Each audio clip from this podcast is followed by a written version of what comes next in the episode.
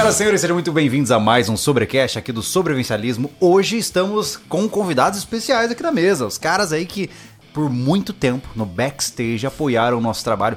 A Invictus está conosco há quanto tempo? Eu sempre esqueço do, do número. Cara, estão com a gente indi desde indiretamente de 2017, cara. Caraca, é muito tempo, canal, né? com várias iniciativas. Na verdade, é um relacionamento de longo prazo, né? a gente já, desde a época da Tactical, né? Lá É, atrás, né, cara? Oficialmente como apoiadores dentro do canal diretamente desde 2019, cara. Olha aí, que legal. É bastante A primeira vez que a gente falou, acho que você ainda tava, morava em Campo Grande. Em Campo Grande. Campo Grande. Santo Deus. Você era bem mais magro, cara. Agora você tá forte, você incorporou, né? Isso, eu fiquei muito mais bombado, né? Eu lembro a primeira vez que você chegou lá na empresa, cara. Putz, Ai, ai, mas você, melhorou com o tempo, Julião. aos poucos, né? Aos poucos a gente faz o que pode. Só que vai, vai é aquela coisa, aquele fruto que amadurece e apodrece rápido. O ciclo de vida é curto. Exatamente. Bom, o pessoal deve estar estranhando, estamos de cenário novo. Estamos. Ah, é. Sentindo minha voz com eco, cara. É a sala? Só é a chega- sala? É aqui? Uh, Aí, tá melhor agora pra você? o cara entende, foi músico, né? Entende de som. Ah, né? sim, claro. É, isso muda É tudo. isso aí, pessoal. Estamos de estúdio no estúdio de podcast novo e com convidados aqui que até que fim. É, até que enfim. Conhecemos tá. esses caras há tanto tempo e vamos É. conversar com eles sobre a Invictus. É verdade. Então, ah, peço desculpas se pra vocês alguma coisa tá fora do comum aqui. A gente ainda tá em reformas, tá? A gente fez, inclusive, ó, se você olhar aqui embaixo, ó, a minha mãozinha aqui embaixo, ó, para quem tá vendo o vídeo, porque a gente ainda não enquadrou a câmera do jeito que tinha que ser, mas está tudo bem em nossas vidas. Senhores, vossos nomes, apresentem-se. Olá pessoal, tudo bem? Meu nome é Felipe. Pessoal, boa noite. Meu nome é Guilherme. Os senhores são os caras que estão na cabeça ali da Invictus, é isso? Somos, cara. Somos os sócios fundadores da Invictus, trabalhando na marca já há algum tempo. Como vocês falaram, acompanhando vocês, acompanhando o trabalho de vocês também já há Aham. bastante tempo. É legal que a nossa história de crescimento ela veio meio paralela, né? A marca crescendo, vocês crescendo também. É verdade. Foi legal compartilhar isso daí. E você, a Invictus está com quantos anos? A Invictus, quanto marca, eh, a gente lançou ela no mercado em 2016. Aham. né? A gente ficou ali com a Tactical, acho que o pessoal aí, alguns né, mais A antigos estrelinha. aí no mercado. É, a estrelinha. Conhece, né? Reconhece a Tactical. De vez em quando a gente ainda vê algumas mochilas aí, é bem legal. Em né? aeroporto, né, galera? Eu tenho uma caramba da Tactical ainda, cara. Caramba. E a Tactical ficou coisa de dois anos, um ano e meio, dois anos assim mais ou menos. A gente decidiu fazer um, um rebranding da marca e aí veio a Invictus, né? Aham. Mas a nossa empresa foi fundada em 2011, né? Cara, já faz tempo, né? Vem de uma história um pouco mais antiga. Antes vocês eram focados mais em, em, é, é, serviço de licitações e coisa do tipo, né? Exato, isso antes de 2011, né? A empresa ela começou como uma empresa que fazia bordado, Só um minutinho, aqui mais pertinho de você aí. fazia bordado, Aí. bordado para moda, né? E em algum momento Vocês faziam essa bordados? Sim, Olha é, só. é, Caraca, eu não sabia disso, cara. Foi fundada na década de 90, é uma empresa que tem uma história familiar, foi fundada pelo meu pai lá na década de 90. E em algum momento a empresa acabou se especializando para fazer bordados militares, né? bordados que usam uniformização militar. E a gente tinha basicamente dois grandes clientes naquela época, que era a Marinha do Brasil e o Exército Brasileiro, fazendo divisas de, bra divisas de braço, é, emblemas para cap, palas bordadas para cap. Né? Esse foi a nossa entrada no meio militar. Né? E é engraçado que essa pergunta né, de onde surgiu a Invictus ela é bem comum e ela sempre vem acompanhada da seguinte pergunta: vocês são militares? Vocês são filhos de militares? Né? E por isso vocês viram essa oportunidade? A verdade é que não. Né? É, a empresa tem essa origem lá do bordado, bordado militar. Depois isso foi derivado em outros produtos, voltado também para Forças Armadas, em especial uniformização e equipamento. Mas como você falou, Júlio, lá naquele início, né, é, a empresa era muito voltada para o órgão público, né, para vender direto para a corporação. Então a gente desenvolvia um produto que muitas vezes não era um produto próprio, era um produto que a corporação especificava. A- Você atendia uma lista de especificação. De especificação, exatamente. Só que a gente desenvolveu um know-how bastante grande nesse período. A empresa ficou vários anos né, nesse modo de operar. E a gente acabou conhecendo muito a realidade das Forças Armadas, e algumas forças de segurança também, algumas polícias. E, e a gente, em algum momento, entendeu que já tinha conhecimento suficiente para a gente eh, dar um passo para o mercado privado, né? Porque a empresa naquele momento estava crescendo, estava bem, mas estava muito dependente de licitações públicas, né? Isso tem o seu lado bom, mas tem algum lado também que não é muito bom. Bem né? complexo, É, né? Isso pode variar Você bastante. a concentra receita, muito né? o risco, né? Eu não consigo, eu não consigo imaginar o nível de burocracia que vocês enfrentam. É muito grande. eu não muito consigo. grande. Mas aí, nesse, qual, qual foi a virada de chave, assim? Você falou, cara, vamos abrir para mercado. É, eu acho que a grande virada de chave foi quando a gente percebeu que havia um risco muito grande da gente ficar trabalhando é, exclusivamente com desenvolvimento de produtos para órgãos públicos. Né? Sim. Então a gente falou, cara, a gente precisa agora envelopar isso daqui e levar essa proposta para o mercado privado. E foi isso que a gente fez, né? A gente pegou e aí a gente fez isso em uma outra empresa, a gente fundou então uma outra empresa em 2011 ali. E o objetivo dessa empresa era o seguinte: olha, a gente vai pegar todo esse know-how, esses produtos que a gente sabe fazer, o conhecimento que a gente tem do cliente, a rede de fornecimento, o conhecimento de texto que a gente desenvolveu, e a gente vai é, direcionar isso para o mercado privado e através de uma marca com produtos que vendam em lojas. Né? A gente começou a prospectar essas lojas, é, que são lojas especializadas nesse tipo de produto, né? uma rede de varejo tática que antigamente era bem incipiente, agora já está um pouco mais desenvolvida, e começamos a fazer produtos de prateleira para vender nessas lojas. O legal Mas, disso mas é eu queria entender da, do, que então você entendeu o mundo militar, Sim. né? Aí, qual foi a virada pro tático, assim? Tem um nicho aí, tático. Sim. Que momento que foi isso? Não foi tão imediato, né? Não sei se você quer. É, não, é, o, na verdade, é, a gente, toda empresa no início, é, você até pode até fazer um plano de negócio, mas as coisas vão acontecendo Só vai. e você vai se adaptando à realidade, né? É, a gente atendia bastante as forças armadas, né? Mas é, grande parte da, da- das forças de segurança, né? São, são tem bastante gente, né? Tem bastante profissionais, né? Então tem lojas aí espalhadas pelo Brasil. Claro que eu acho que o público aqui do, do, do- sobrevivencialismo conhece, né? Mas muita gente que não conhece, que não é do nosso nicho, não sabe que muitas vezes o, o profissional ele não ganha o material, né? Ele tem que comprar em, numa loja, né? Então Muito tem louco lojas aí espalhadas pelo Brasil inteiro, né? Que atendem esses profissionais, né? Tanto Forças Armadas quanto Forças de Segurança. Sim. O legal disso, cara, é que eu vi essa mudança, sabia? Porque eu, eu tô na ponta, eu era o consumidor. Eu lembro na época quando eu era escoteiro e aí eu ia pro acampamento e tinha que comprar equipamentos, né, cara? Pô, não tinha equipamento e tal. Cara, ser uma loja de artigos militares era quase que artesanal o negócio, sabe? Você tinha uma variedade ínfima de coisas e eram equipamentos bem básicos, assim, né? A, a mochila top da época era aquela mochila de lona, né? Do EB, lona de caminhão, né, cara? Sim.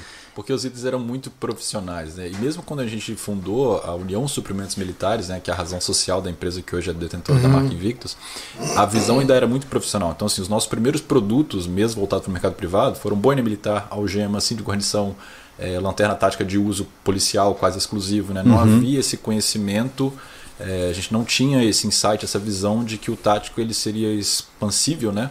Para um mercado endereçável muito maior do que apenas o profissional. Então isso foi acontecendo com o tempo. Ah, é le- legal. legal. falar isso porque quando a gente começou, começou a trazer essas calças pro, pro canal, até antes ainda de eu entrar no Sim. canal, né? é, cara, o povo pirava com esse negócio. Pirava. Pirava Falava em, em roupa de preparação, era estar com uma calça tática, uma gandola, né? De hipstop. É. Não, e não só isso, mas é, é, o pessoal começou a puxar muito as visões de videogame. Pô, essa mochila é igual o jogo tal, né? Eles começaram a gostar disso. E eu percebi que havia, né, usando aqueles termos chiques do dia, a demanda reprimida, né? Existia um todo um público que sempre curtiu essa pegada mais militar, né? Por definição, para não falar tático necessariamente. Mas o cara não tinha uma roupa. É, não tinha né? empresas para atender. Ele tinha que ficar buscando calça camuflada do EB, Exato. né? E o Anderson perguntou qual foi o, o- o ponto de virada ali, né, cara? E quando a gente começou a desenvolver a linha de mochila, a gente não tinha mochila, né? Tinha outros produtos muito profissionais e não tinha mochila. E a gente olhou para o mercado e a gente viu justamente que o que vendia no mercado eram essas mochilas aí, a de lona, do EB, a mochila lá da ESA, que tinha uma mochila específica, né, para aquilo. E a gente, naquele momento, falou, cara, acho que eu tenho que fazer essa mochila aqui, porque se eu fizer essa, é essa que vende, né? Só que a gente começou a olhar para fora do Brasil e entender que as mochilas militares lá fora não eram daquela, com aquela cara, não tinha aquele jeito, não era com aquela camuflagem. Mas tinha muita dúvida, porque a gente falava, cara, por que, eu vou trazer uma mochila é, para marca né, de digital deserto, sendo que essa não é a mochila especificada lá no exército? É, é a e, mochila... e até onde eu sei não tem muito deserto por aqui. Então a gente tinha muito essa preocupação né, de trazer um produto que simplesmente não poderia ser usado porque a gente estava muito vinculado. A gente nasceu lá dentro do desenvolvimento de produto para exército, para marinha, né? Então é, extrapolar isso não foi tão simples. Mas quando a gente fez a primeira produção de mochilas, né, e a gente trouxe para o Brasil esse conceito novo de mochilas táticas, que até então é, praticamente inexistia, foi um sucesso muito grande. E acho que ali foi um turning point, sabe? Foi um ponto que a gente viu assim, opa, Sim, tem demanda para itens militares não especificados. Eu sim. vou puxar a sardinha um pouco pro nosso lado, porque eu sinto muito orgulho sobre você ter participado do lançamento de um ícone de você de mochila, que foi a Mission. É, é verdade. E a gente sabe que foi, né? A gente participou do sucesso de vocês, de saber, né? Do sucesso de vocês. Foi um estouro de venda a mochila Mission, né, cara? É, o, que, o que foi legal nisso, cara, é que eu, é- eu acompanhei todo o processo tecnológico. Eu lembro que um primeiro vídeo que eu fiz, é só jogar aqui no, no YouTube você vai ver, pô. Eu falando da mochila Alice, né? Mochila Alice. Nossa, olha, com estrutura de metal. E ela é modular, com clips. ah, bah, bah, bah. Aí, de repente, cara, eu olhei no mercado e surgiram mochilas com sistema mole. Falei, nossa, os States chegaram no Brasil, né? E vocês que trouxeram isso. Né? Eu, eu, eu, eu juro que eu não tô, não é apagação, não. Eu não lembro de outra marca chegar com essas tecnologias primeiro do que vocês. E eu tô falando em Mato Grosso do Sul, Campo Grande, né? Ou seja, foi longe. Você sabe que quando a gente. A gente sempre faz pesquisas de mercado, né? Hoje a gente aprimorou isso, tem um time lá de produto que trabalha muito focado nisso, né? nas tendências e fazendo pesquisas com o cliente, com o usuário, também com lojas, né? Que revendem os nossos produtos. E quando a gente estava desenvolvendo essa linha de mochilas, né?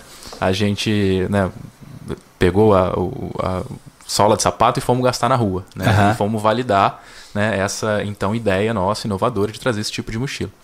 E isso é até um, um case interessante que é essa questão da inovação, né? Muitas vezes a inovação ela não está muito às claras, né? O mercado ele não entende isso só depois que ele, que ele Sim, acaba entendendo. Você né? tem que culturalizar o Tem mercado, que né? culturalizar, exatamente. E aí a gente fez várias pesquisas e, e até então, naquele momento, o, o feedback era assim, não, isso não vende. Aqui não vende na, na minha loja, não, porque o soldado não vai pagar esse preço aí que vocês estão falando é, nessa mochila. Né? Não, meu recruta não vai. Aqui não, isso aí não, isso aí é coisa lá de fora, isso aqui não é coisa para o Brasil. Né? Produção, pega uma água depois. né? A produ Ô, produção, ele quer uma água. Então, realmente, se você não pensar à frente, né, e, e comprar um pouco do risco e comprar um pouco daquela, daquela sua ideia ali, acaba não saindo, acaba não tendo produto de qualidade que depois o mercado passa a comprar. E é engraçado isso porque, é, se a gente for parar pra pensar, se o vendedor falou pra você que não vende, né? Pra você ver como foi uma mudança drástica. Sabe o que, que vendeu o produto de vocês? Foram os filmes e foram os jogos, cara. Porque são nos filmes, na cultura pop, entre aspas, onde você começou a ver o que era um soldado americano. Porque antes o soldado americano era o Rambo. Né? Sem camisa, sem É, nada, só aí depois faca. de Black Hawk Down, né? Ou seja, como que era a Falcon, Falcon Negro em perigo, e tal. Você começou a entender que o exército americano tinha uma roupagem diferente Todo equipado, né? e se tornou mais familiar. Você falou, opa, então isso é um Special Ops, né? E cara, é normal. Todo cara que gosta do negócio quer ter um equipamento que deixa ele parecendo mais bonitão e mais operador. É normal, né? Então, eu imagino que essa aceitação veio no time certo, né? Porque se não fosse o, o YouTube, se não fosse essa ampliação de acesso, é, muitas vezes não, talvez não teria colado, né? Sim. Mas eu achei que são duas vertentes, né? Tem exatamente essa que, que a gente está comentando aqui, que é o produto tático como estilo de vida. Né? Aham. Acho que talvez a Invictus tenha sido, é, certo, não a única, né? mas talvez uma das primeiras a entender que o tático, além do profissional, era um estilo de vida. A gente conseguiu é, crescer com produtos aí não especificados, é toda essa história. E que aí tem o, tem o game, tem o filme também, né?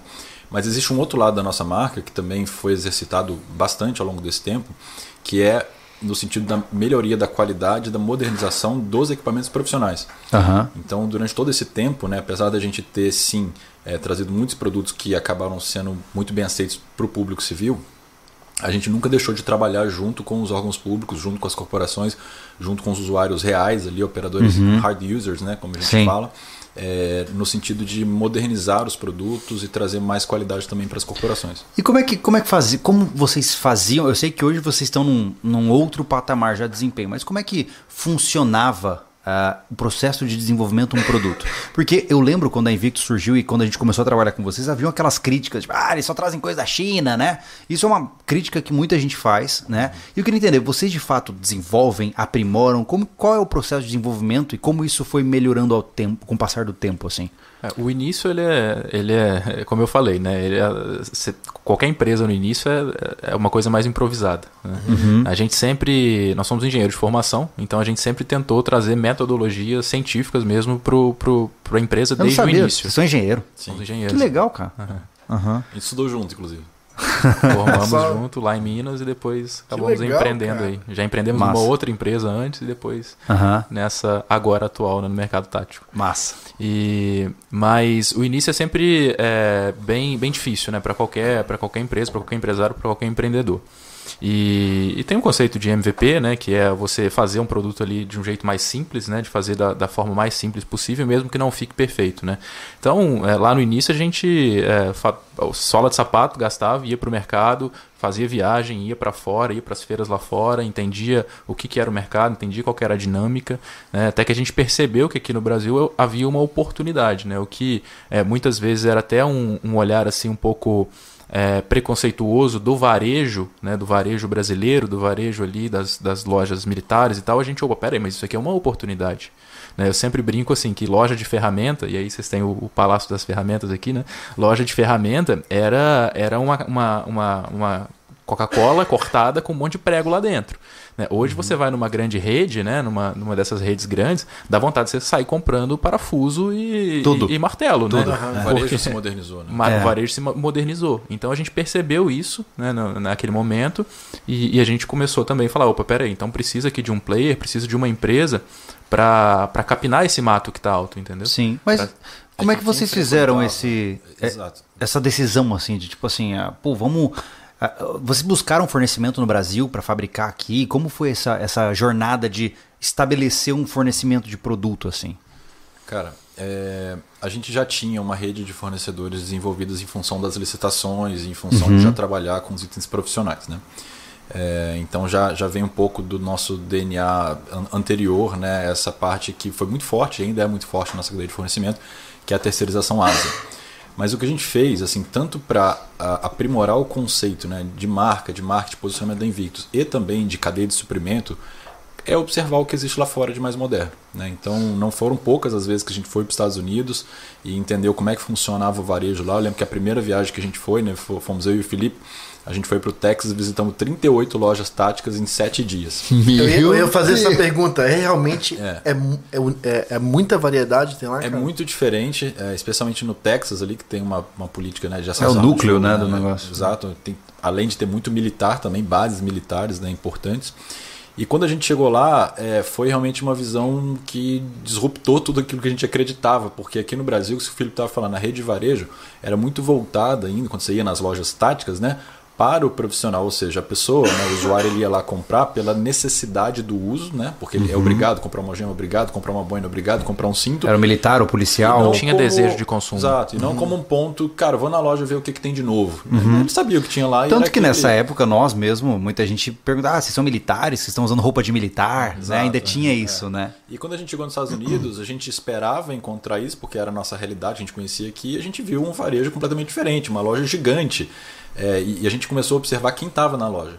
Então tinham sim profissionais, mas tinha muita gente que não era profissional, que, que não era policial, não era do exército e tal, e estava ali porque ele curtia aquele estilo de vida. Uhum. E aí a gente falou, cara, realmente então tem, tem algo além do profissional e a gente precisa levar esse conceito para o Brasil, mostrar que no Brasil o tático não é só o profissional, que ele pode ser um estilo de vida e que isso é muito legal. E uhum. tornar o mercado legal. Aquele mercado que você tem que ir lá para comprar por obrigação, ele não é legal. É legal aquele mercado que você vai na loja, ele é um destino. Cara, eu vou lá ver o que tem de novo. Eu vou lá aqui. Não, eu fico imaginando, o cara muitas vezes vai lá, faz concurso, sonha em ser policial. E ele tem que comprar a própria calça. Ah, tá. ele não tá feliz, é. entendeu? É. Agora o cara que curte o visual e chega lá, puta, essa calça do jeito que eu quero é outra experiência de compra, né? Mas você sabe que isso aí aconteceu, né? É, a gente, uma das, das, das nossas, dos nossos objetivos é, lá na empresa é sensibilizar os consumidores. Né? É trazer uma comunicação é, que leve a importância, por exemplo, do profissional de segurança pública estar bem equipado. Uhum. Né? E isso tem mudado muito. A gente vê as pessoas novas que estão entrando nas, nas, nas formações, nos grupos de formações, é, eles estão com outra mentalidade, eles estão com outra cabeça. Né? Eles sabem que o equipamento é muito importante, que ele precisa ter um coldre adequado, ele precisa ter um colete também, precisa ter uma bota que vai é, responder ali 12 horas de um plantão, 16 uhum. horas é, em pé. Então, é, isso tem mudado bastante também. Mas aí, Júlio, você, só continuando ali, você perguntou sobre como é que foi desenvolver a, a, parte do fornecimento, né? Isso. Então, além de entender essa dinâmica do mercado americano, a gente também começou a olhar qual que era a estratégia de fabricação das marcas que eram as mais evoluídas, as mais proeminentes dos Estados Unidos. Né? E a gente observou que a estratégia delas, basicamente, era a mesma estratégia das grandes marcas do mercado esportivo, como Nike, Adidas, Under Armour, que era o quê? A marca tinha um, um grande poder, isso ela não terceiriza, né, de desenvolvimento de produto, né, do projeto, e da gestão da marca, que envolve marketing, né? Mas elas não eram indústrias, não eram fábricas, né? Então a gente acabou indo por esse mesmo caminho, né? É, inicialmente lá, bem no início, a gente era indústria, mas a gente abortou isso ao longo do caminho. E é engraçado que tem muita gente que visita Invictus e tem a impressão de que vai chegar lá numa grande fábrica, vendo tudo sendo fabricado, uhum. com várias máquinas de costura, e a gente não tem nada disso, né? Ali é uma empresa realmente é, com uma sede administrativa desenvolvida, uhum. mas a nossa produção ela sempre é terceirizada. A gente acaba desenvolvendo um parceiro para fabricação. Uhum. Historicamente, esse parceiro ele sempre teve é, mais próximo dos mercados asiáticos. Né? Então, realmente, tem muito produto que é feito na China, muito produto que é feito no Vietnã, tem produto que é feito na Índia e em alguns outros países do Sudeste Asiático. Mas mais recentemente a gente tem trazido muita produção para o Brasil pela condição macroeconômica né, de dólar e também para ter uma, uma, produção mais próxima da, da empresa aqui. Essa produção, é, eu imagino, tudo bem que a gente vai chegar nesse ponto ainda, mas é difícil, for, é, é difícil produzir coisas nesse país, né, cara? É difícil. Demais, né? Ainda difícil. mais, eu fico imaginando assim, a gente tem problema com isso, né, cara? Muito. Pô, a gente tem a nossa loja, né? Para fazer a, a, tem, temos parceiros assim que são ponta firme. Mas ah, vamos fazer uma camiseta, vamos fazer um moletom. Cara, é um parto. É muito difícil, é. É, porque além de ter pouco fornecimento, a gente tem pouca grana. Aí fica mais difícil ainda. mas mas é, é, me surpreende o quão difícil é você produzir coisas neste país. É. Né? E como vocês fazem, por exemplo, para trabalhar com isso, dada a complexidade de produtos que vocês têm? É, é um grande desafio, né? Agora, como o Guilherme falou, né, a condição macroeconômica ela tem mudado muito né, nos últimos anos e isso muitas vezes inviabiliza né, a, você fazer o produto lá fora, né? O dólar, enfim, né, acaba inviabilizando ali o produto em termos de preço. É, e aí a gente tem trazido algumas coisas para o Brasil. É, assim, é, eu acho que é, do ponto de vista olhando para o empreendedor, é tão difícil empreender no Brasil uhum. que eu entendo por que, que as indústrias têm dificuldade. Né? Porque aqui uhum. as coisas são muito difíceis. Né? É uma selva tributária, é uma selva, é a CLT, né? tem uma série de coisas que dificultam e, e, e, e prendem ali o empreendedor no, no, no desenvolvimento. E Mas a, é... indústria, a indústria nacional ela ficou durante muito tempo quase que sucateada. Mas é tanto né? imposto eu... assim? É, é porque assim a gente conversou bastante antes, mas muitas vezes um cara que está ouvindo agora não tem a menor noção. A gente está falando de um. Uma, qual é essa complexidade que você está falando? O quão complexa ela de fato é? é? 40% do PIB do Brasil são impostos. Né? É, é, o governo. É o, e como é que o governo se financia? Através dos impostos. Sim. Certo. Né? Então, de uma forma indireta, você começa a inferir que 40% de tudo que a gente produz né, vai lá para o governo através dos impostos. Né? E é uma cadeia que é até difícil de você calcular quanto que é o imposto, porque é uma cadeia tão complexa. Quando você explica isso para parceiros lá fora, né, para asiáticos ou para americanos, europeus, os caras ficam assim, cara, como assim? Eles não entendem. Por que, que vocês estão aí? É, é, é inconcebível é. para um, é ilógico um estrangeiro isso. vir para o Brasil e, e, entender o que a gente chama de selva tributária ou manicômio tributário. é, é mesmo. Brasil, né? Você havia dito antes da gente começar que existe, é, existem profissionais que cuidam dessa parte tributária numa empresa, Exato, né? E que existe uma proporção absurda no Brasil em relação a outros países, né? Sim. Sim. É, esse setor ali, né, em geral nas empresas, com a gente funciona assim também, fica essa responsabilidade fica a cargo do departamento de controladoria, né? Tá. E, e assim, mais do que a carga tributária alta, é a complexidade que se tem né, de, de calcular e entender, porque esses tributos eles mudam com muita frequência, frequência às vezes até diária. E o governo não te avisa. É. Ó, oh, mudei aqui a alíquota. Não, ele não te avisa, não. Você é Diária. obrigado. Você é Diária. é obrigado a. Por quê? A olhar. Pensa assim na operação da Invictus. A gente tem um monte de classificação fiscal, NCM, né? Cada produto tem um NCM que é um código tributário, tá. simplificando, né? Só que a gente vende calça é um, a gente vende camisa de algodão é outro, camisa de sintética é outra, só que a gente vende também garrafa, mochila. Então, assim, tem um milhão de NCM. Para cada NCM, você tem um tratamento tributário é, que você precisa estudar o, o, regulamento do ICMS de cada um dos 27 estados. Eu já tinha desistido aí já. É. Só, que, deu. só que cada estado publica um decreto todo dia. Então, às vezes, mudou a alíquota de imposto ah, pera, então... você vende de Santa Catarina para o Maranhão garrafa térmica. Ah, então tem, tem essa pegada de estado para estado Sim. ainda. Exato, ainda não é só o federal, tem o estadual ainda. Você multiplica isso tudo por 27. Você é louco. É isso aí. Caraca, isso é de sacanagem, é de né? sacanagem. Mas isso que a gente está falando está dentro do país, né? Sim. Eu acho massa Eu fico que. pensando um, um americano vir investir que ele deve ficar maluco. Fica maluco. Não, ele vai embora. Que... Por isso que acontece. Exato. Por isso que, por isso que ele só embora. entra com dinheiro, por isso, que no, Brasil, por isso que no Brasil tem quatro bancos, os quatro nacionais. Né? A HSBC já não está mais aqui, o Citibank já não está mais aqui. fora. Pularam fora, os caras não conseguem, os caras não entendem, né? Para eles não faz sentido estar tá aqui. Muitas Meu multinacionais Deus. vêm para o Brasil e acabam não dando certo e saindo em vários mercados, inclusive no tático também. É mesmo, cara. Meu Deus. Tá, mas ok. É, e agora estamos em processo pandêmico, né? Sim. É, pós quase pandêmico. É, e como é que ficou a situação da Invictus nesse processo? Afinal, como vocês dizem, vocês desenvolvem aqui, mas vocês fabricam fora. Sim. Né? Como que ficou assim, precificação? Porque naturalmente tudo ficou mais caro, mas cara, vocês estão trabalhando com dólar. Sim. Como é que ficou essa história? É, assim, a, a pandemia pra gente, lógico, né? Foi um momento bem complicado ali, né? A gente não sabia o que ia acontecer, ninguém sabia. É, eu costumo dizer que algumas crises, elas é, acabam separando o joio do trigo. Né? Então, a nossa empresa sempre foi uma empresa que a gente prezou pela boa gestão. Né? Então, a gente conseguiu ali, em poucos meses, né, reunir todo mundo, reunir a equipe, né, é, diminuir o nosso orçamento. A gente conseguiu, fez uma série de, de, de, de, de alternativas ali para minimizar para a gente, para minimizar para os nossos parceiros também, lojistas, etc. E a gente até que saiu, a gente já estava muito também é, presente no digital. Né? Então a gente tinha uma força digital grande, então a gente até conseguiu sair ali da pandemia na retomada em junho, julho, bem. Né? A gente, é, o pós-pandemia para a gente foi, foi até positivo. É, no entanto, é, foi a custas de uma artificialidade, né? porque a gente sabe que os governos do, do mundo inteiro imprimiram muito dinheiro. Né? É. Então ligaram a impressora aí e expandiram a base monetária. né? E isso agora está refletindo aí na inflação. Né? Então isso foi uma coisa não só do Brasil, mas do mundo inteiro. É, houve um choque de demanda. Né? Então a gente estava até comentando né, mais cedo que um container para você trazer da Ásia para cá é em torno de 1.500 a 2.000 dólares. Você fecha um container e traz Tá, os esse, é- produtos é de um lá. frete. Frete, é um Esse é um frete. Ah, eu quero trazer um container de mochilas, eu pago 2 mil dólares. 2 no mil frete. dólares para trazer lá da Ásia Tá. até o Brasil. Bem barato, né? Em termos Isso, comparativos sim, com o valor da quando- carga, né? É, exatamente. Quando Aham. você é, rateia ali pela carga, não é algo né, relevante. Sim. É, no entanto, agora, né, depois da pandemia, por conta desse choque de oferta e de demanda que, que, que existe, é, que tem existido, é 14 mil dólares, 15 mil dólares o valor de um. Que de um salto, container, hein? né? E se você quiser, tá? Se você não quiser, tem quem queira. né? Não existe negociação. Tem demanda. Sem Tem negociação. demanda, cara, as- as Caraca. cargas estão atrasando pra caramba. Tem carga nossa parada em Porto lá e não sai há mais de 30 E Isso que é, a gente tá falando só do frete, ainda tem toda a logística relacionada ao chegar no, no- Sim, no sim, porto, né? de pontos, tudo. Caramba! Mas e o fornecimento do material, por exemplo, nas fábricas lá na Ásia? É, continua funcionando normal? Como, é- como é que tá essa. Eles também se ferraram lá? Tá tudo de perna pro ar, cara, no mundo É todo, mesmo? né? Porque, veja, né, essa questão da, da impressão de dinheiro, ela ocorreu em nível global, né? Nos Estados Unidos, trilhões de Uhum. dólares, Europa, bilhões ou trilhões de, de euros, né? Então isso naturalmente traz um choque de demanda. Todo mundo com dinheiro na mão acaba comprando mais as indústrias que ou as marcas, né, que antes congelaram suas produções porque era pandemia, não sei o que, que vai acontecer, veio choque de demanda, não só no Brasil, no mundo todo, vão botar pedido nos fornecedores. Aonde que é a fábrica do mundo, de uma forma geral? É na Ásia. E aí criou um gargalo gigante, porque é Brasil, Estados Unidos, Europa todo botando pedido no mesmo tempo e pedidos muito maiores Sim. do que usualmente estavam querendo colocar.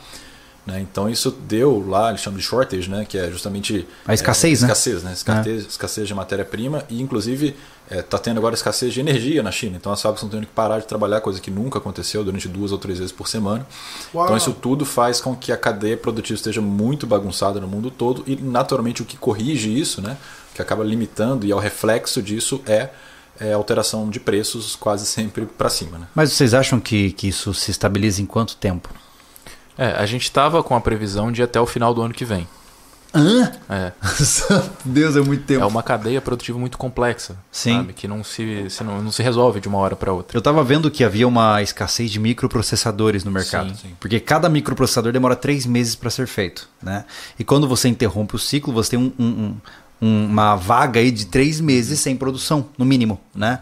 E aí, nisso, existem carros que antes vinham com painel digital que estão vindo com painel analógico. É.